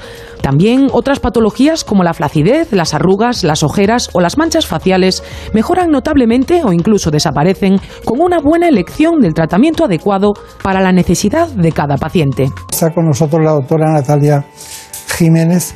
Pues hoy nos acompaña la doctora Natalia Jiménez, es licenciada en Medicina y Cirugía por la Universidad de Navarra y especialista en dermatología médico-quirúrgica. Desarrolla su actividad en el Hospital Ramón y Cajal, donde entre otras funciones forma parte de la unidad de psoriasis. Desempeña además gran parte de su actividad asistencial en el grupo de dermatología Pedro Jaén, en el que es experta en diversos tratamientos estéticos y en el uso del láser dermatológico. Desde el año 2014 es también coordinadora científica del Máster Internacional de Dermatología Estética en la Universidad de Alcalá de Henares. Buenos días, doctora. Buenos días. Gracias por la presentación. es que aquí lo hacemos todo como toca. ¿eh? Bueno, vamos a ver. Hay muchas cosas, pero eh, ¿cualquiera de sus disciplinas requiere eh, anestesia general o no? No, no, no, no, en absoluto. Eh, de hecho, a día de hoy, la mayor parte de tratamientos estéticos faciales son mínimamente invasivos. Algunos de ellos ni siquiera requieren anestesia tópica y otros con una crema anestésica se toleran perfectamente. Está bien, está bien. Bueno, eh, depresiones, tengo aquí apuntado cutáneas, arrugas, surcos, cicatrices. ¿Qué es lo más frecuente? Lo más habitual en la actualidad suele ser el tratamiento de las arrugas de expresión, sobre todo aquellas que están alrededor de los ojos, como puede ser la zona del entrecejo, pata de gallo. Ese suele ser el tratamiento más demandado en la actualidad aunque también hay otros muchos, como son las cicatrices que pueden ser secuelas de accidentes, de cirugías o cicatrices que pueden quedar después de un acné. ¿De dónde le llegan a usted los pacientes? ¿Son otros compañeros? ¿Son el que uno se lo cuenta a otro? ¿Cómo es eso? Bueno, es, es variado. Hay gran parte de nuestros pacientes son eh, personas que vienen a nosotros por motivos de dermatología clínica, puede ser una revisión de lunares, un acné, una psoriasis, y que luego, pues, eh, además te cuentan un motivo estético. Y por supuesto hay muchos derivados mm, de otros eh, profesionales, incluso también a día de hoy de las redes sociales, porque eh, muchos de nosotros estamos en ellas y hay pacientes que se informan a través de esa vía. Espero que no se confundan. bueno, hay una cuestión y es que eh, había puesto aquí el tratamiento de plasma como una cosa no habitual. ¿Lo usan ustedes? Mucho. De hecho, el plasma rico en plaquetas es un tratamiento en, en auge que el paciente demanda mucho por el motivo de que es un tratamiento propio, es decir, usamos las propias plaquetas del, del paciente, que son células que están habitualmente en la sangre, y las usamos para formar colágeno en esa misma persona. Se extraen esas plaquetas, se procesan y obtenemos un material mm, parecido a un relleno, pero propio del paciente, a base de sus propias plaquetas, que sabemos que es capaz de inducir la formación de colágeno que el colágeno es un andamio fundamental para nuestra piel y que se pierde con el paso del tiempo. El colágeno me suena a mí siempre como a la estructura arquitectónica de, de todo. ¿no? Totalmente. Bueno, entonces, ácido hialurónico lo utilizan el, el colágeno y los polímeros sintéticos, ¿no? El ácido hialurónico a día de hoy es el material eh, fundamental de relleno. Es raro que empleemos otras sustancias. Hace años se usaba, por ejemplo, la silicona, que es un relleno permanente. A día de hoy no. Básicamente el relleno fundamental es el ácido hialurónico, eh, que es un producto que es altamente compatible y que es raro que a día de hoy nos dé algún tipo de problema. Claro. Y ustedes hablan de estética, pero también hablan de funcionalidad. ¿Me lo puede explicar eso? La estética es importante, el reducir arrugas, el pues conseguir una simetría que a veces perdemos con el paso del tiempo. Pero es importante la función de la piel, es decir, no solo nosotros como dermatólogos no nos vamos a centrar en que no haya una arruga, tenemos que ver que esa piel funcione bien, que no haya manchas, que no haya un aumento de la secreción sebácea. Por lo tanto, la piel para ser bonita tiene que funcionar bien también. Que no se note, ¿no? Claro, también, que sea un resultado natural. Claro, porque si, si se nota ya no hay la funcionalidad que había antes. Bueno, es un profuso informe que nos ha preparado doña Armida. ¿Qué preguntas tenemos? Una cuestión por la que nos han preguntado es si existe alguna edad a partir de la cual se, se recomienda empezar a plantearse hacer este tipo de tratamientos estéticos. Bueno, pues esta es una pregunta, Brenda, muy habitual. En el fondo no hay una edad eh, estándar para todo el mundo. Eh, puede haber personas, y yo lo veo en la consulta, mujeres, por ejemplo, de 45 años que no necesitan prácticamente nada y otras, en cambio, que pueden tener una edad menor, pues a partir de los 30, y que tienen gestos faciales muy marcados, una mímica facial marcada, por ejemplo, en la zona del entrecejo, fruncen mucho el entrecejo y ya empiezan a tener arrugas de expresión a partir de los 30-35. Entonces, siempre hay que individualizar pero eh, independientemente de los tratamientos puramente médicos estéticos, sí que desde bien pronto, pues ya desde los 30 incluso antes, sí que recomendamos iniciar una rutina de cuidado facial efectiva, pues con protección solar, antioxidantes y otros activos como puede ser el retinol o los alfa hidroxiácidos. En este programa hay mucha expresión, pero pocas arrugas de expresión. Venga, Armida, más preguntas. Sí, también nos preguntan por cuál es el, el tratamiento que los pacientes más demandan al llegar a, a su consulta. Lo más habitual eh, suele ser el tratamiento de arrugas de expresión con toxina botulínica. Es un tratamiento que bueno, también se conoce popularmente con el nombre de Botox, aunque ese es un nombre comercial, hay otros muchos, y es un tratamiento que a veces lleva mala fama asociada, es decir, porque se le atribuyen efectos eh, que no son los que tienen, pues que deja paralizado, que deja poco natural. Esto en realidad no es así. Bien administrado en los puntos concretos da unos resultados muy satisfactorios. Está bien. Todo parece fácil con usted, ¿no? bueno, María Montiel, acabamos de llegar a la consulta. ¿En qué consiste eso? Pues bien, eh, vamos a comenzar y vamos a ir a la clínica de Pedro Jaén, donde la doctora Natalia Jiménez nos cuenta de qué manera se valoran los casos de los pacientes que llegan a su consulta. Además de los tratamientos médicos, nos habla de la importancia de saber cómo cuidar la piel en nuestra rutina diaria. Cuando recibimos un paciente en la unidad de estética facial de nuestro grupo, realizamos no solo una valoración de los tratamientos médicos posibles eh, para ese paciente, sino también de las rutinas de cuidado facial que puede seguir en el domicilio, como es el uso de antioxidantes, el factor de protección solar o incluso el retinol por la noche. A continuación vamos a valorar el caso de una paciente en nuestro centro es una paciente joven, pero debemos entender que el envejecimiento ocurre en tres dimensiones y ocurre a veces de una forma muy incipiente. En primer lugar, valoraremos con el paso del tiempo cómo hay cambios en la estructura ósea. Por ejemplo, los huesos del pómulo con el paso del tiempo tienden a aplanarse. Esta disminución de volumen tiende a marcar este surco y al final tendremos un acúmulo de tejido en la parte inferior. Hay cambios no solo en el hueso, también en la grasa facial. Con el paso de los años, la grasa modifica su volumen y también tiende a caer. Hay cambios en el músculo y también, por último, cambios en la piel. Se vuelve más fina, veremos cómo se empiezan a marcar pequeñas arruguitas en las zonas de mayor expresión y cómo aparecen otros signos de la edad como son las manchas para las cuales el láser es una herramienta fundamental. Eso es una pregunta ya de examen aquí, ¿no? Lo del láser, que usted lo acaba de citar. ¿Tan pronto se decide por el láser? En la primera consulta ya lo ve? Muchas veces sí, porque incluso hay, personas que consultan eh, por arrugas concretas, pero tienen la cara llena de manchas. Sabemos que la percepción de, belleza de una persona tiene que ver eh, con las arrugas, pero también sobre todo con lo homogénea que sea la piel. Por lo tanto, atenuar manchas con un láser es un tratamiento que se demanda mucho y que da muy buenos resultados. Está bien, está bien. Venga, Armina, a ver. Sí, otra cuestión. Otra cuestión que, preocupa bastante es si existen posibles efectos secundarios o, complicaciones tras este tipo de tratamientos estéticos. ¿no? no sé si es el caso, a qué se pueden deber. Es cierto que las complicaciones existen en todo tratamiento médico y en los estéticos. Es cierto que ocurren y se ven porque cada vez se realizan esos tratamientos con mayor frecuencia. A veces tienen que ver con em, problemas a la hora de realizar la técnica, el no desinfectar bien la piel, el no preparar bien la piel, por ejemplo, antes de un láser. Eso es una fuente de complicación. Y a veces otros problemas tienen que ver con una mala indicación de la técnica, es decir, alguien que, por ejemplo, no necesite volumen facial, al que se le ponga un material de relleno. De momento solo habla del aspecto médico. Sí, es que es lo, lo, más importante, o sea que un tratamiento estético nunca tiene que dejar de lado la parte médica, siempre tiene que haber un asesoramiento y saber que no todos los tratamientos sirven igual para todas las personas. Pero hay pieles que reaccionan de forma hipertrófica o que tienen trastornos que no corresponden al médico, que son capacidades de reaccionar ante la agresión externa, llamemos agresión en este caso a lo que quiere solucionar el problema, que provoca una reacción que no tiene nada que ver con el médico, ¿no? Sí, eh, de hecho es algo que siempre preguntamos. Antecedentes de cicatrices patológicas, como son cicatrices abultadas, hipertróficas, es algo que siempre tenemos que tener en cuenta y advertir del riesgo que puede tener un procedimiento en ese caso.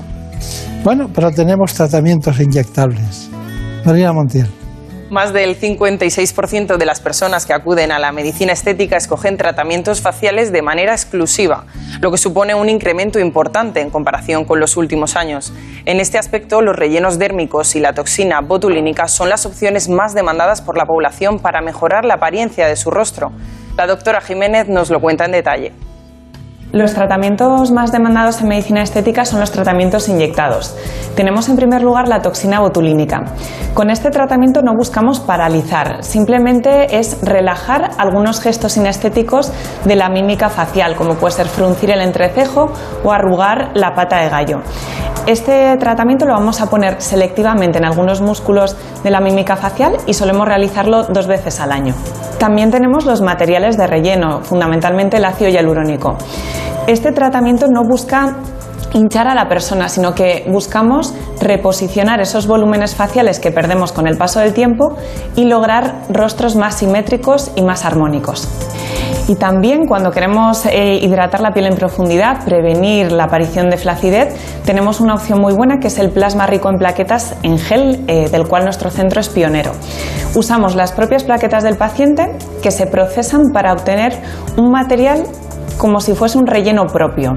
Es un material de tipo gel que inyectamos de manera muy superficial y conseguimos una piel mucho más hidratada a largo plazo. Está muy bien Usted te podía quedar aquí. Encantada. Para explicar las cosas. Bueno, más preguntas que tenemos de los que hoy ha sido terrible la cantidad de preguntas que tenemos. La verdad es que sí. Pues también nos han preguntado por el pillow face o eh, cara de almohada, ese, ese hinchazón que vemos en algunas personas famosas y que bueno que eh, consigue resultados quizás poco naturales. ¿Qué se puede hacer para evitar eh, que suceda esto? Pues lo primero de todo es un buen asesoramiento. Hay caras que no piden un, un relleno, es decir, el relleno de hialurónico eh, debe ser indicado cuando queremos lograr una simetría o cuando queremos eh, dar un volumen a zonas que lo han perdido por el paso del tiempo. No buscamos, por ejemplo, una persona que tenga un labio fino, ponerlo muy grueso para que se parezca a otra. Tenemos que siempre buscar la mejor versión del paciente y la mejor versión del paciente no siempre requiere un mayor eh, volumen. También esto que, comentas puede ser debido a que se combinen rellenos de hialurónico, que son reabsorbibles, con rellenos anteriores de silicona. Pues muchas veces hay una mezcla de materiales que no es nada recomendable. Quiero quitarme la cara de almohada. ¿Llega alguien diciendo eso? No. Bueno, eh, no con esas palabras, pero es cierto que se ve. Es que es curioso que después de dormir profusamente en una almohada se te hincha la cara en muchísimas ocasiones. Luego va, va adaptándose a la realidad del día, sobre todo Sí. si sale el sol. Por suerte, cierto, sí. ¿qué me dice la dermoabrasión? Bueno, es- un procedimiento más dentro de las opciones que, tenemos que em, está un poco a medio camino entre el peeling químico y los láseres. Lo que busca es una renovación de las capas superficiales de la piel, bien porque tenemos manchas o bien porque tenemos una piel apagada con poro dilatado. ¿Y cuál sería después de las manchas solares los tratamientos más adecuados? Hay que valorar en cada caso. Vemos muchas veces que el problema no es la mancha marrón, sino que puede ser las pequeñas venitas dilatadas, que es algo que vamos viendo con el paso del tiempo, sobre todo en aquellas personas que han estado muy expuestas al sol. Pues también hay láseres para eso, para aclarar esas venitas que dan una coloración rojiza y una vez que lo pues, atenuamos, la piel se queda también mucho más uniforme. Eh, la- las ojeras, ¿usted cree que son la causa principal son las hormonas? La ojera, la verdad que es un tema muy complejo porque anatómicamente es un área donde hay muchos cambios, tanto a nivel de circulación vascular, también cambios del envejecimiento, de la grasa que hay alrededor. Entonces, cada ojera necesita su valoración. Realmente es muy complicado. ¿Las hormonas tienen que ver? Probablemente sí, en tener una mayor retención de líquidos, pero no es la, causa única del problema de las ojeras. Claro, ¿se, ha- se ha- se ha fijado usted que cuando se indican tratamientos continuos dicen, bueno, agua micelar, eh, hidratante, serum, y luego dice, y, y un bote pequeñito para las ojeras, ¿no? ¿Hacen algo? Bueno, es un tema controvertido. El contorno de ojos siempre, yo le digo a mis pacientes, tienen mucha confianza en el contorno de ojos, pero tampoco es un tratamiento que vaya a cambiar radicalmente la zona. Es cierto que hay que tener esa zona hidratada con un producto específico, porque no podemos poner nada muy agresivo, pero tampoco va a lograr en general unos cambios muy llamativos. Es decir, va a tener la piel hidratada, al estar hidratada se verán menos las arrugas, pero no tenemos que tener una alta expectativa con ese producto. A ver, ¿qué ve? Aquí nadie tiene ojeras, nada más que yo. Bueno, depende del día, ¿no? Bueno, hay una cuestión eh, más. ¿Alguna pregunta especial? Pues, pues también nos han preguntado por otros procedimientos para conseguir ese tensado facial, como por ejemplo el mini lifting. Un poco en qué consiste, bueno, A día de hoy hay varias opciones para tensar, sobre todo el tercio inferior, que suele ser la zona problemática. Están los hilos tensores, que son unos hilos reabsorbibles que se colocan con anestesia local y que buscan formar colágeno. Y luego hay dispositivos, dispositivos de energía que suelen ser ultrasonidos o bien radiofrecuencia. Por ejemplo, la radiofrecuencia con agujas es una manera de estimular la piel en profundidad y formar colágeno para conseguir ese efecto lifting que buscamos. ¿Quiere decirme que esa zona del cuello debajo de la barbilla es la- una de las zonas especiales? Sí, es una zona problemática y que muchas veces eh, ahí ac- actúa el peso de la gravedad, es decir, los cambios del envejecimiento y luego la gravedad hacen que esa zona Cuando se cae no hay collar que lo tape. es difícil. Sí, sí, es curioso. Bueno, eh, también en hombres, ¿eh? aunque no lleven collares, que también los llevan. Bueno, eh, tenemos otros tratamientos, ¿no? Pues sí, pasamos por último a ver otras herramientas de las que dispone la medicina estética facial para combatir algunos signos de la edad como la flacidez, esas pequeñas marcas de expresión e incluso combatir la grasa que favorece la aparición de acné, como sucede en el caso de la radiofrecuencia. Se lo mostramos a continuación. Además de los tratamientos inyectados que acabamos de ver, Tenemos opciones no invasivas y mínimamente invasivas para el tratamiento de la flacidez que sobre todo encontramos en la parte inferior de la cara y en los párpados. Un primer dispositivo son los ultrasonidos microfocalizados. Este tipo de aparato consigue llevar el ultrasonido en profundidad, tanto a la grasa como a las capas superficiales del músculo. Produce una alta temperatura en estos puntos que da lugar a tensión de una forma natural y prolongada en el tiempo. Además, de una manera más reciente, contamos con un equipo de radiofrecuencia con agujas. Las agujas que aplicamos sobre la piel consiguen que esa radiofrecuencia, que va a tener un efecto tensor, vaya también a nivel muy profundo y vamos a tener unos muy buenos resultados. Es habitual además que combinemos estos dos dispositivos con procedimientos algo más invasivos como los hilos tensores. En la actualidad los hilos tensores los ponemos con un poquito de anestesia local, se ponen en capas superficiales de la piel y al ser eh, hechos de materiales totalmente reabsorbibles van a inducir también la formación de colágeno a largo plazo sin darnos ningún problema a nivel de rechazo para el paciente. Bueno, radiofrecuencia me cuenta de la radiofrecuencia, porque aquí todo parece maravilloso, ¿no? Sí, la radiofrecuencia, bueno, hay que puntualizar que hay muchos tipos de radiofrecuencia, no todos los equipos son igual de potentes. El hecho de tener una radiofrecuencia con agujas nos permite que esa energía, que es la radiofrecuencia, la depositemos en profundidad. No es lo mismo que pasar un equipo de radiofrecuencia por la superficie de la piel. Y en el fondo, la radiofrecuencia que produce un aumento de temperatura en profundidad muy eh, localizado, a la larga sabemos que tensa porque forma colágeno, ese colágeno que vamos perdiendo. Estaba pensando en eso justamente.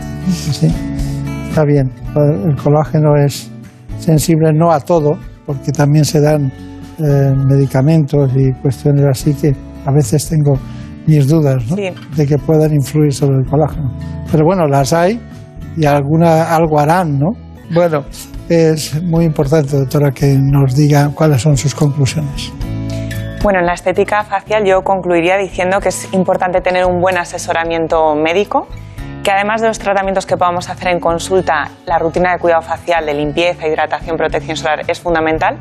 Y bueno, em, simplemente indicar que a día de hoy es posible tener un resultado natural con los tratamientos médicos. No tenemos que tener resultados artificiales y además tenemos la tecnología a nuestra mano para conseguir los mejores resultados eh, a día de hoy. Está muy bien. Bueno, pues ya lo he dicho, cuando quiera aquí estamos. ¿eh? Perfecto, gracias. Voy mañana, voy pasado. en buenas manos. ¿Conoces la relación entre cuidar de tu hogar y cuidar de ti? En Murprotec sabemos que cuando eliminamos las humedades de forma definitiva de tu hogar estamos cuidando de ti y de tu familia. Una vivienda libre de humedades es sana y segura. Llámanos al 930 1130 o accede en murprotec.es. Cuidando de tu hogar, cuidamos de ti.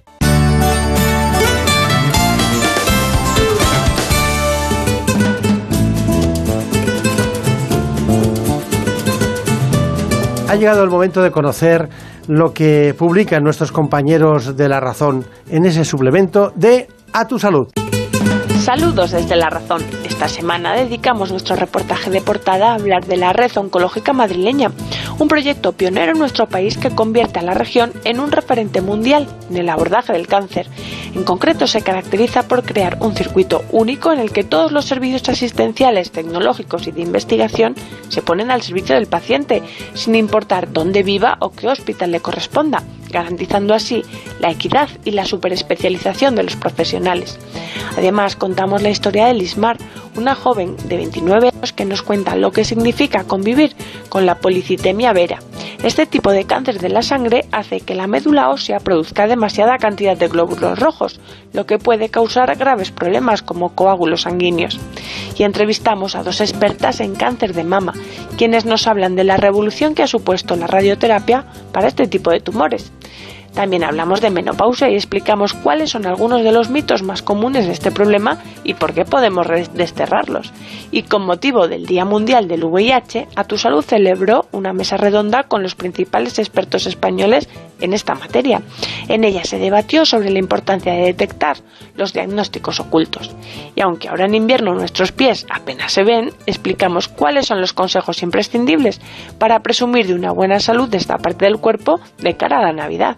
Pero como siempre, Estos son solo algunos de los contenidos. Encontrarán más información en las páginas del suplemento a tu salud y durante toda la semana en nuestra web www.larazón.es barra salud. Sin más, que pasen una feliz semana y cuídense. En buenas manos. El programa de salud de Onda Cero. Dirige y presenta el doctor Bartolomé Beltrán.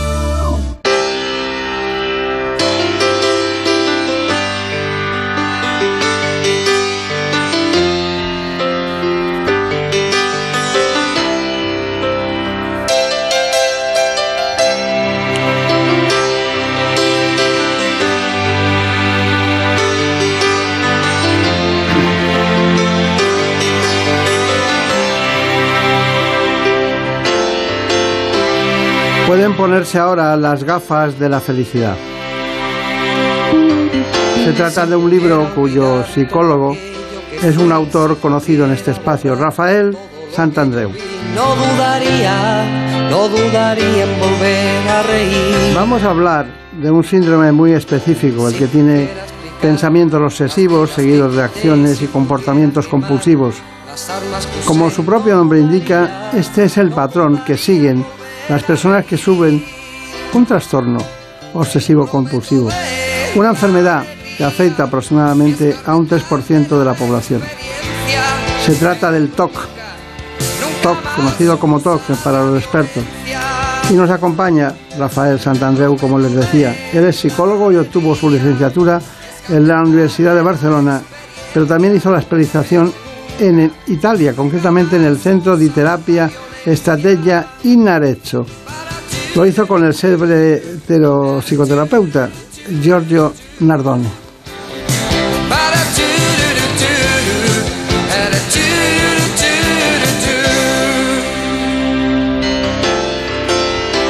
Conozcamos las coordenadas de este problema, el TOC. Ya saben, pensamientos obsesivos seguidos de acciones y comportamientos compulsivos. En buenas manos. Se calcula que más de 100 millones de personas lo sufren en todo el mundo. Les hablamos del TOC o del trastorno obsesivo-compulsivo, pensamientos y miedos no deseados que provocan comportamientos repetitivos y que no se pueden controlar ni detener de ningún modo, causándoles un gran sufrimiento emocional a quienes viven con ello. La mecánica de este trastorno se traduce en un bucle entre las obsesiones, pensamientos o imágenes que causan ansiedad, y las compulsiones, que son las acciones que se llevan a cabo de manera reiterada e irracional para tratar de reducir la antedicha ansiedad. Entre los distintos tipos de TOC, los más comunes son la obsesión por la limpieza o el orden, la repetición de palabras como parte de un ritual o la necesidad de verificar procesos, entre muchos otros, sobre los que profundizaremos más adelante. Y aunque los expertos no saben exactamente qué es lo que lo causa, el componente genético parece jugar un importante papel en el desarrollo de este trastorno. En cuanto al tratamiento del TOC, las principales vías son la psicoterapia y los medicamentos, aunque a menudo la opción más eficaz para los pacientes es la combinación de ambos recursos. Estoy encantado de que esté Rafael Santandreu con nosotros. Miren, tengo aquí dos libros, dos libros de Rafael Santandreu. El último se lo anuncié a ustedes en, en el programa, de esos libros que recomendamos, y se titula Sin Miedo. Y el otro, El arte de no amargarse la vida. Es este. Bueno, ahora les cuento. Ahora les cuento, pero antes Cuéntanos, ¿quién es el doctor Santandreu? Pues hoy nos acompaña Rafael Santandreu. Él es psicólogo, obtuvo su licenciatura en la Universidad de Barcelona e hizo su especialización en Italia, en el Centro de Terapia Estratégica en Arezzo, y con el célebre psicoterapeuta Giorgio Nardone. Fue también redactor jefe de la revista Psicología Mente Sana y desde hace años dirige el Centro de Terapia Breve, uno de los equipos de terapia más solicitados en España, con sedes en Barcelona, Madrid y Sevilla. Gracias por acompañarnos, doctor. Muchas gracias. Bueno, qué fácil lo tiene usted con el AVE, ¿eh? Ah, sí, bueno, es una maravilla, la verdad es que sí. Se pasa usted el día en el AVE. Bueno, vamos a ver, la historia empezó... Ahora sí. Debió empezar aquí. Hay que traer al doctor Rafael Santandreu, que yo le llamo doctor, pero bueno, doctores. es psicólogo. Y luego vino este otro libro, El arte de amargarse la vida. Usted tiene la obligación ahora de contarnos qué significa uno y qué significa otro.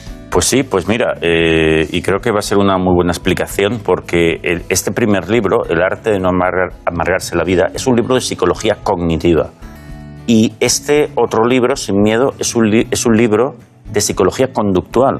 Y esto es lo que muchos ya conocen como psicología cognitivo-conductual, que realmente hoy en día es el gold estándar ¿no? De lo que es las terapias en psicología, el tipo de psicología más demostrado.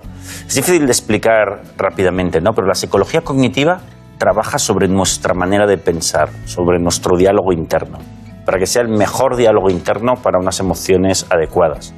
Y sin embargo, la psicología conductual no, no hace eso. Lo que hace es traspasar la emoción, educar la emoción directamente. Y funciona para cuando las emociones son demasiado intensas, ya están desatadas, ya no se puede razonar. Y la combinación es esa cosa que yo creo maravillosa, que es la psicología cognitivo-conductual. Bueno, y el trastorno, eh, diríamos, eh, obsesivo, que le llaman ustedes TOC, ¿no? Exacto. Bueno, eh, el trastorno o, obsesivo-conductivo, que, bueno, que realmente es un, es un problema importante. Por ejemplo, cuando alguien tiene una idea y dice, y, y no está seguro, dice, ¿seré yo homosexual? Exacto. Y, y piensa eso, ¿qué, usted, ¿usted qué hace? Pues eso, eso seguramente sea un TOC cuando la persona tiene una duda, amenaza como esa, que ya veremos que generalmente es irracional, pero lo interesante es que no puede parar de hacerse esa pregunta todo el día, en bucle. Eh, A lo mejor el 70, 80, 90% de su día está dándole a esa duda amenaza, pero seré homosexual, no lo seré, pero entonces tengo que dejar a mi marido porque si me gustan las mujeres, eh, Dios mío, y no hay manera de resolver esa duda de ninguna forma. Entra en bucle. Eso es lo que llamamos trastorno obsesivo compulsivo y hay de muchos tipos. El de la limpieza, que es el más conocido quizás, pero hay muchos. Y, y realmente es, es una faena a las, a las personas que lo padecen, claro. El de la limpieza debe ser el más simple y más difícil también, porque muchas personas tienen esa obsesión. ¿no? Sí, es el más común de todos. En- en- ahí la duda amenaza que tiene la persona es, eh, es, con esta superficie me infectaré porque no está bien limpia, con darle la mano a alguien me infectaré de una enfermedad, con cualquier cosa, constantemente. Y entonces, ¿qué hacen? Limpiar, limpiar y limpiar, pero todo el día están con esas amenazas de, exageradísimas sobre eh, la contaminación. ¿no? Ese es el más conocido, pero hay otros. ¿no? Pero, eh, querido psicólogo, eh, obsesivo compulsivo, ¿eso cuándo empieza? ¿En la madurez? ¿En la adolescencia? Bueno, eh, a ver, todas las, las pruebas parecen indicar que hay una componente genética. Entonces hay una predisposición muy clara y puede estallar en cualquier momento. Yo he visto chavales de 10, 10 años, 11 años que estando en el cole o viendo la tele, de repente les ha surgido en su mente una de esas dudas, amenazas, y a, a partir de ahí se ha desatado todo el problema. Por lo tanto, el origen, ahí hay una predisposición. Luego, lo, lo que nosotros hacemos con eso, que es compulsionar normalmente, es lo que lo hace todavía más grande, ¿no? Eh, y por lo tanto puede aparecer a cualquier edad, generalmente en la infancia, en la primera adolescencia, en la primera adultez, es cuando aparece, puede aparecer un poco más tarde, pero lo importante es que sabemos es que se puede solucionar a nivel mental, con herramientas mentales. Rafael Santandreu, pero ¿cómo es posible que usted me diga que es genético y después esto pueda ocurrir o pueda debutar después de una infección por estreptococos, por ejemplo? Bueno, porque, pero son, son casos muy menores, Ah. eh, eh, esos casos, ¿sabes? También puede pasar. Bueno, esto pasa mucho en, en psiquiatría, en psicología. Es decir, por ejemplo, hay depresiones que pueden deberse a una disfunción hormonal, a, la ti- a un problema de tiroides, etcétera. Pero no es lo común. Lo común es que uno se deprime por su propio diálogo interno, ¿no? Pero la mente interactúa con el, con el hardware, con el claro. cuerpo también. Eh, ¿Qué relación hay entre el trastorno obsesivo compulsivo y la ansiedad? Bueno, es, es bastante diferente porque todo el mundo eh, experimentamos ansiedad, ¿no? Experimentamos un miedo demasiado grande, recurrente, que no podemos manejar bien. Esto lo llamaríamos un poco ansiedad, ¿no?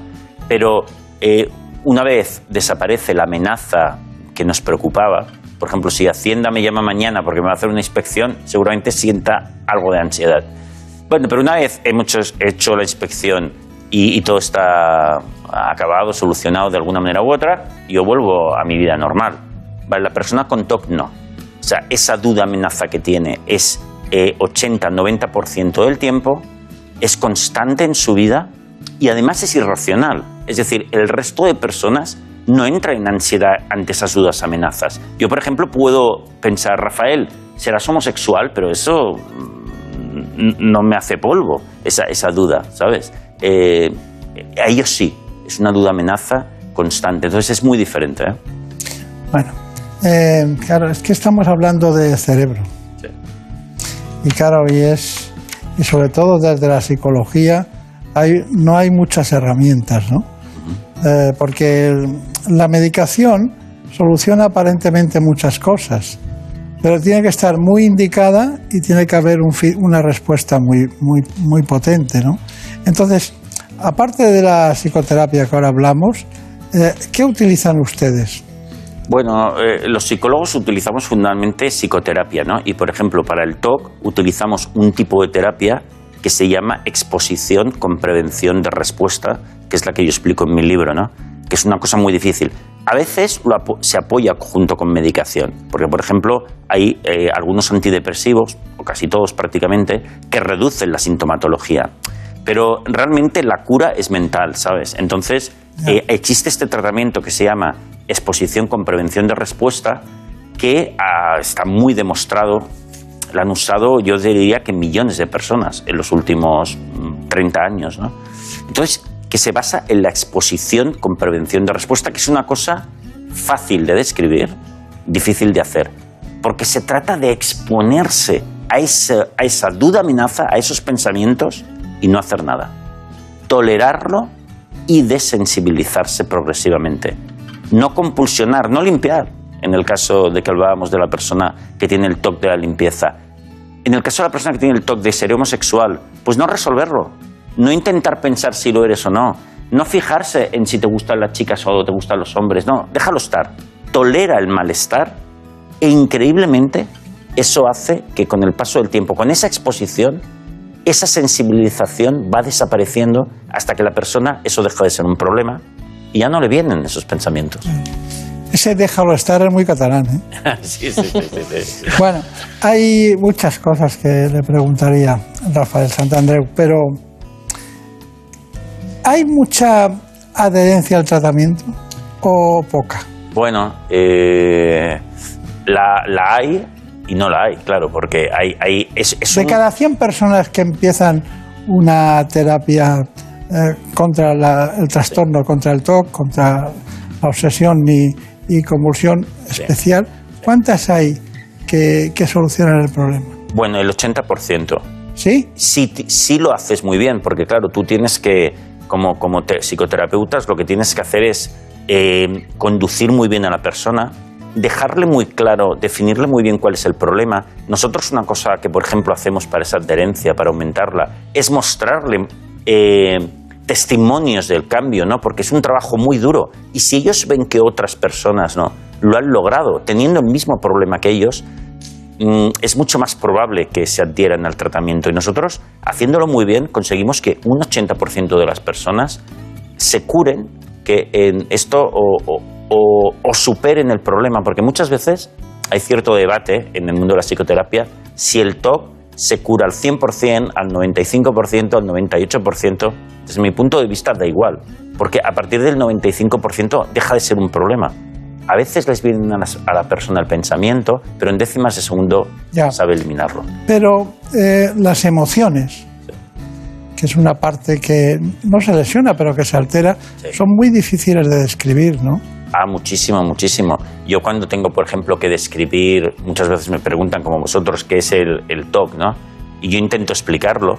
Como es algo que en realidad es irracional, es muy difícil de entender. ¿no? Incluso la familia tampoco lo entiende, ¿no?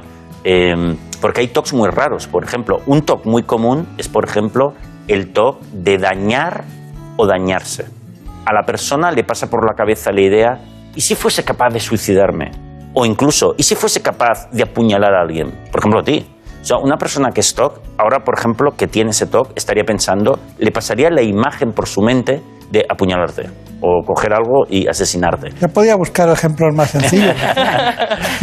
Bueno, Que ya me han pegado dos puñaladas y llevamos un ratito de programa. Exactamente. Pues fíjate qué miedo tiene la persona. Entonces, eh, la angustia que la persona tiene porque no puede parar ese pensamiento en bucle es tremenda y es difícil de, de explicar, ¿no? Lo, co- qué cosa tan rara tienen, ¿no? Pero bueno, no tan rara es cuando lo tienen uno de cada 50 personas.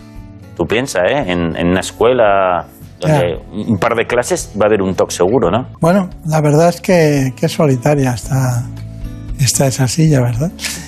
Hay una cuestión y es que da la impresión en algunas ocasiones que les han cambiado el cerebro a los, a los, pa- a los pacientes, que no es el mismo cerebro. Sí, cuando se curan. Eh, efectivamente, eh, eh, es, es fantástico esto, ¿no? Los- yo, yo recojo muchos testimonios en mi libro y en mi canal de YouTube y muchas veces te dice eso el paciente cuando ha acabado la, la terapia. Es que mi mente ya está tranquila, ha parado y puedo disfrutar de la vida, ¿no? Entonces, es como si me hubiesen cambiado el cerebro por uno nuevo, ¿no? Es cuando le dice a la familia, ¿qué te pasa hoy? Sí, sí, fantástico. Pero fíjate que en realidad algo de razón tienen, porque en estudios sobre de neuroimagen de una persona que ha acabado de hacer la terapia y ya no tiene el trastorno obsesivo compulsivo, se ve que eh, las conexiones neuronales han cambiado. O sea, se ha- eh, es lo que se conoce hoy día tanto como neuroplasticidad. Es decir, con nuestro trabajo mental podemos cambiar nuestro cerebro. Claro, claro, claro. ¿Y, y los hipocondríacos eh, tienen, tienen TOC? Todo es TOC. Eh, la hipocondría es TOC. Entonces ahí la duda amenaza es, bueno, tendré un cáncer y, y- y- o cualquier otra enfermedad, o la ELA, o todo tipo de enfermedades. ¿no? Yo he conocido hipocondríacos que y cada día piensan que tienen una ¿Usted enfermedad. ha, con- usted ha conocido? Un montón. Yo, yo tengo, fuera, habrá traído la furgoneta que le pedí. ¿no? Claro, claro, por La supuesto. cargamos en nada, ¿eh? Bueno, es tremendo, es tremendo. Que hay profesiones con más tendencia a la hipocondría que otras. También, también, eso es cierto. Sí, sí. Y, y entonces, claro, ellos eh, piensan que tienen enfermedades constantemente y es imposible, de- para ellos es imposible dilucidar si las tienen o no. Y lo que han de hacer es parar y hacer un trabajo terapéutico para desensibilizarse a ese temor, a esos pensamientos. Porque solo aparecen porque le tienen miedo. Se trata de dejarle de tener miedo. Una vez más, es duro el tratamiento porque lo que han de hacer es visualizar, imaginar que efectivamente tienen esas enfermedades y las peores fantasías que se les ocurran, y, pero increíblemente así se desensibilizan. Claro. Bueno, el informe lo, lo ha hecho Brenda, pero también nos tiene que contar ahora los tipos de TOC. Pues eh, bueno, como hemos visto, el trastorno del que les hablamos hoy es un gran desconocido para muchas personas. Además, los pensamientos que pueden llegar a generarlo suelen ser muy diversos para cada paciente. Por eso queremos hablarles ahora de los tipos de TOC más frecuentes y de lo que provocan en las personas que lo sufren. Existen eh, innumerables tipos de TOCs, pero existen eh, unos TOCs más comunes que otros. ¿no? Yo creo que el TOC número uno es el TOC de eh, la infección, el TOC de los gérmenes, que la persona eh, duda si se ha podido contaminar tocando una superficie, dándole la mano a alguien, eh, etc. La compulsión que suele hacer para aliviar ese TOC, esa preocupación, es lavarse o lavar las superficies, cambiarse la ropa, etc. Otro TOC es el TOC de comprobación. La persona eh, duda si ha cerrado bien la puerta, el gas, la ventana, si ha cerrado bien el coche, lo que sea. Y la compulsión está en cerrarla muchas veces. Por ejemplo, cinco veces seguidas la puerta y de esa manera se quedan más o menos tranquilos. ¿no? Luego, por ejemplo, otro típico, el TOC de orden. ¿no? Si no dejo las cosas en determinado orden, por ejemplo, los lápices, eh, cualquier objeto, a lo mejor sucede algo malo. Es un TOC un poco supersticioso también, ¿no? Por ejemplo, otro muy típico también, dañarse o dañar a otros. La persona se pregunta, ¿seré capaz de suicidarme? ¿De tirarme por la ventana? ¿De clavarme un cuchillo? Porque claro, lo ha pensado y tiene esa duda. ¿Y, cómo compulsiona? Alejándose de las ventanas, aleja- manteniéndose los cuchillos aparte. Pero ya te digo que podría ser cualquier otra cosa, ¿no? Por ejemplo, también, ¿qué habrá eh, cuando nos morimos? Eh, ¿Habrá la nada? ¿Habrá algo? Y eso también les preocupa todo el día, ¿no? Por lo tanto, puede ser cualquier cosa realmente, ¿no? Bueno, eh, nunca es cualquier cosa, todas nos llevan al mismo lugar y al mismo trastorno, el TOC. Pero ¿tiene tratamiento? Porque la psicoterapia sabemos que es muy útil. Pero ¿qué tratamiento puede haber? Brenda. Pues a la hora de abordar el trastorno obsesivo compulsivo, los especialistas utilizan fundamentalmente dos herramientas principales. La psicoterapia y, en las ocasiones que lo requieren, los fármacos son los grandes aliados de la psicología para ayudar a las personas con este problema. El tratamiento del TOC, que es el tratamiento de exposición con prevención de respuesta, eh, hay que exponerse a esa ansiedad que la persona experimenta con el TOC, necesita tres condiciones. La primera es que ha de ser todos los días. Es como tocar el piano. Cuando mejor se aprende es cuando practicas las escalas todos los días. El cerebro aprende más. La segunda sería hacerlo con la suficiente intensidad. Tiene que haber como una inundación en el TOC, en la emoción negativa, en la ansiedad que produce. Si no, no nos vamos a desensibilizar. Me pongo en el peor escenario y lo tolero, ha de ser intenso. Y la tercera condición es que tengo que aceptar totalmente la emoción, lo que está sucediendo. Tengo que intentar tranquilizarme dentro de ese mare magnum que estoy sintiendo. Por lo tanto, aceptar con tranquilidad. Esas son las tres condiciones muy importantes para la terapia de exposición. Luego, por otro lado, sobre la medicación, muchas personas son perfectamente capaces de hacer eh, el tratamiento de exposición sin tomar ningún fármaco. En otras ocasiones, cuando es más difícil, pues sí que se puede aconsejar que hacer uso de esa ayuda, ¿no? Porque eh, lo que se receta en la actualidad, que son antidepresivos, ayudan a, a bajar la sintomatología y muchas veces es muy útil. Claro que siempre estamos dando vueltas sobre el mismo punto, ¿no? ¿Cómo me gustaría saber las transformaciones anatómicas, funcionales que, que, puede tener el cerebro. ¿No se han hecho resonancias o se han hecho algunos estudios para valorar eso?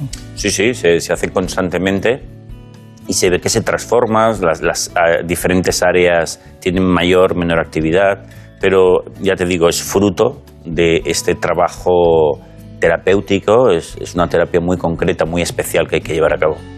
Ya, ya, ya. Bueno, de todas maneras, el tratamiento que hemos dado nosotros ha sido muy genérico, pero ¿hay algo que les, que les sea muy útil aparte de la psicoterapia? No, es, es básicamente es, es, el tratamiento que se llama así, ¿no? Exposición con prevención de respuesta, que hay un arte también de, por, por, parte del terapeuta a la hora de, de ayudar a la persona de diseñar las exposiciones. Por ejemplo, te explico un par de exposiciones. Por ejemplo, hay una que es muy útil, muy típica, a las personas que tienen miedo, esos miedos a los gérmenes, es llenar un spray de eh, una botella con agua que presuntamente contaminada en la mente de esa persona. Por ejemplo, agua eh, de, de, después de haber limpiado una prenda de ropa usada, de ellos mismos. Vale, entonces llenas eh, ese recipiente en el spray y sprayan, llenan de agua la casa, el sofá, los muebles, la cama. Para ellos está todo contaminado. Bueno, pues a vivir con ello. Y eso lo tienen que hacer todos los días. Fíjate, esa es una exposición. Vamos a buscar el síntoma que ellos tienen y después no hacer nada, nada de limpiar la casa. Fíjate, entonces hay un arte a la hora de diseñar esas exposiciones. ¿no? Antes hablábamos del TOC de la homosexualidad. ¿Seré, ¿Seré homosexual y tengo que resolverlo? Bueno, ahí se hacen exposiciones en imaginación. Vale, pues imaginamos lo que para uno es la peor fantasía de eso. Yo no considero que ser homosexual sea ningún problema, pero ellos sí. Por lo tanto, eh, lo que hacemos es, eh, en imaginación, imagina, imaginan la peor fantasía y, no hacen nada al respecto, no intentan aclarar el tema. Y ese problema va desapareciendo. Está bien, está bien. Pero hay una cosa que es difícil de extrapolar. Eh, mucha gente que le está viendo se iría mañana con usted para que le tratara del TOC, que, uh -huh. que supuestamente tiene. Sí. Pero no todos los psicoterapeutas son iguales. Sí. No todos tienen la habilidad dialéctica, la capacidad de reacción. Cuando van, intentan hacer o hablar de un tema y tener que cambiar a otro. Eh, la, la, la, cadencia de presencia en la consulta. Eh, alguien le tardas un mes y, y, y, viene otra persona, mientras que, que otros sí. les viene muy bien que tarde un mes, otros tienen que venir cada semana o cada tres días. Eso es muy difícil, no se puede extrapolar. Bueno, nosotros intentamos, por ejemplo, con la terapia cognitivo-conductual que yo practico, tener unos protocolos muy estandarizados, lo más estandarizados posibles, que funcionen al mayor número de personas. Pero es verdad que en este negocio nuestro, en este trabajo nuestro de influir en los demás, de ayudarles, hay una parte también que incluso podemos llamar artística, ¿no? Porque tienes que comunicar muy bien a la persona, tienes que dirigirla en sus en su zonas íntimas ¿no? de su pensamiento, de su sentir. ¿no? Y es verdad que inevitablemente, por mucho que intentes estandarizar, eh, tienes que dominar un poco. Sería más fácil que fuera director de cine. Por ejemplo. Por ejemplo, porque si es artista, eh, maneja públicos diferentes con patologías absurdas que luego les cambian. Fíjate. Es terrible, ¿no? Sí, en el... Bueno, menos mal que ha encontrado la escritura como un mecanismo de comunicación propio. Bueno, Brenda, ¿se cura alguien algún, algún testimonio? Efectivamente. Hoy no queríamos finalizar este bloque sin darles el testimonio de Daniel. Él es un joven que consiguió superar el TOC tras años luchando con su particular obsesión. Ahora lo recuerda ya con una sonrisa, pero ha querido compartir con nosotros esta experiencia y cómo fue todo el proceso. Vamos a conocerle. Yo de pequeño tuve estrabismo, me, pusieron mis gafas, me curé, pero en mi adolescencia me llegó la idea, ¿y si volviese a tener el estrabismo? Me entró como una, preocupación muy grande, ¿no? Tú notas que hay un problema serio cuando empiezas a modificar tu vida.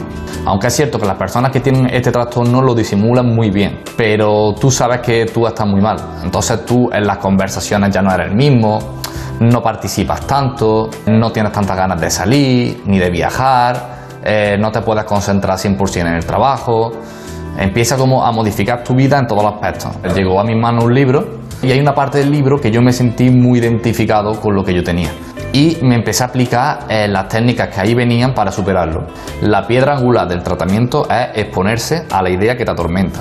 Exponerse de forma que te haga daño aunque tú creas que lo estás pasando mal, te estás recuperando porque te estás desensibilizando la idea.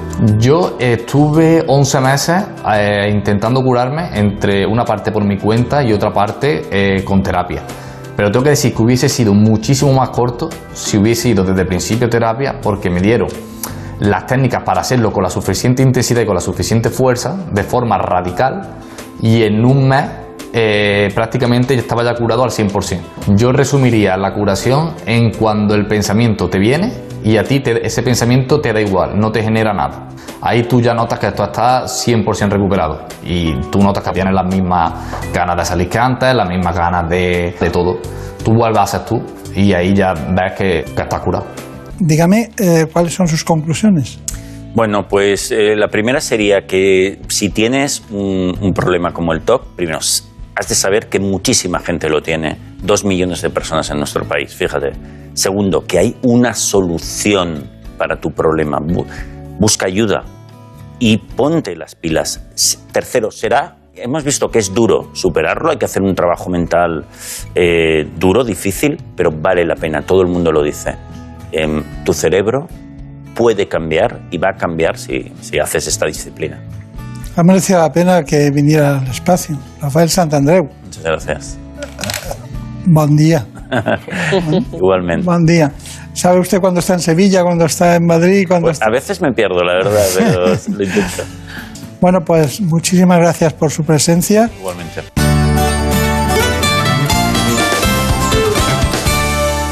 Por un beso tuyo, contigo me voy. No me lo pregunto, contigo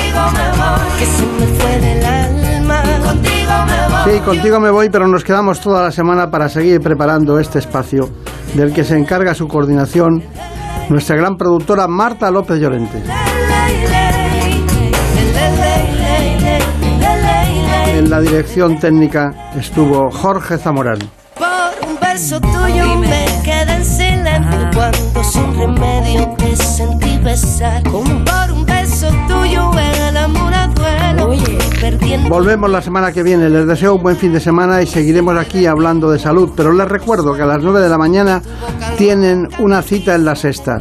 Se trata del programa ¿Qué me pasa, doctor? Por un beso tuyo, contigo me voy. No me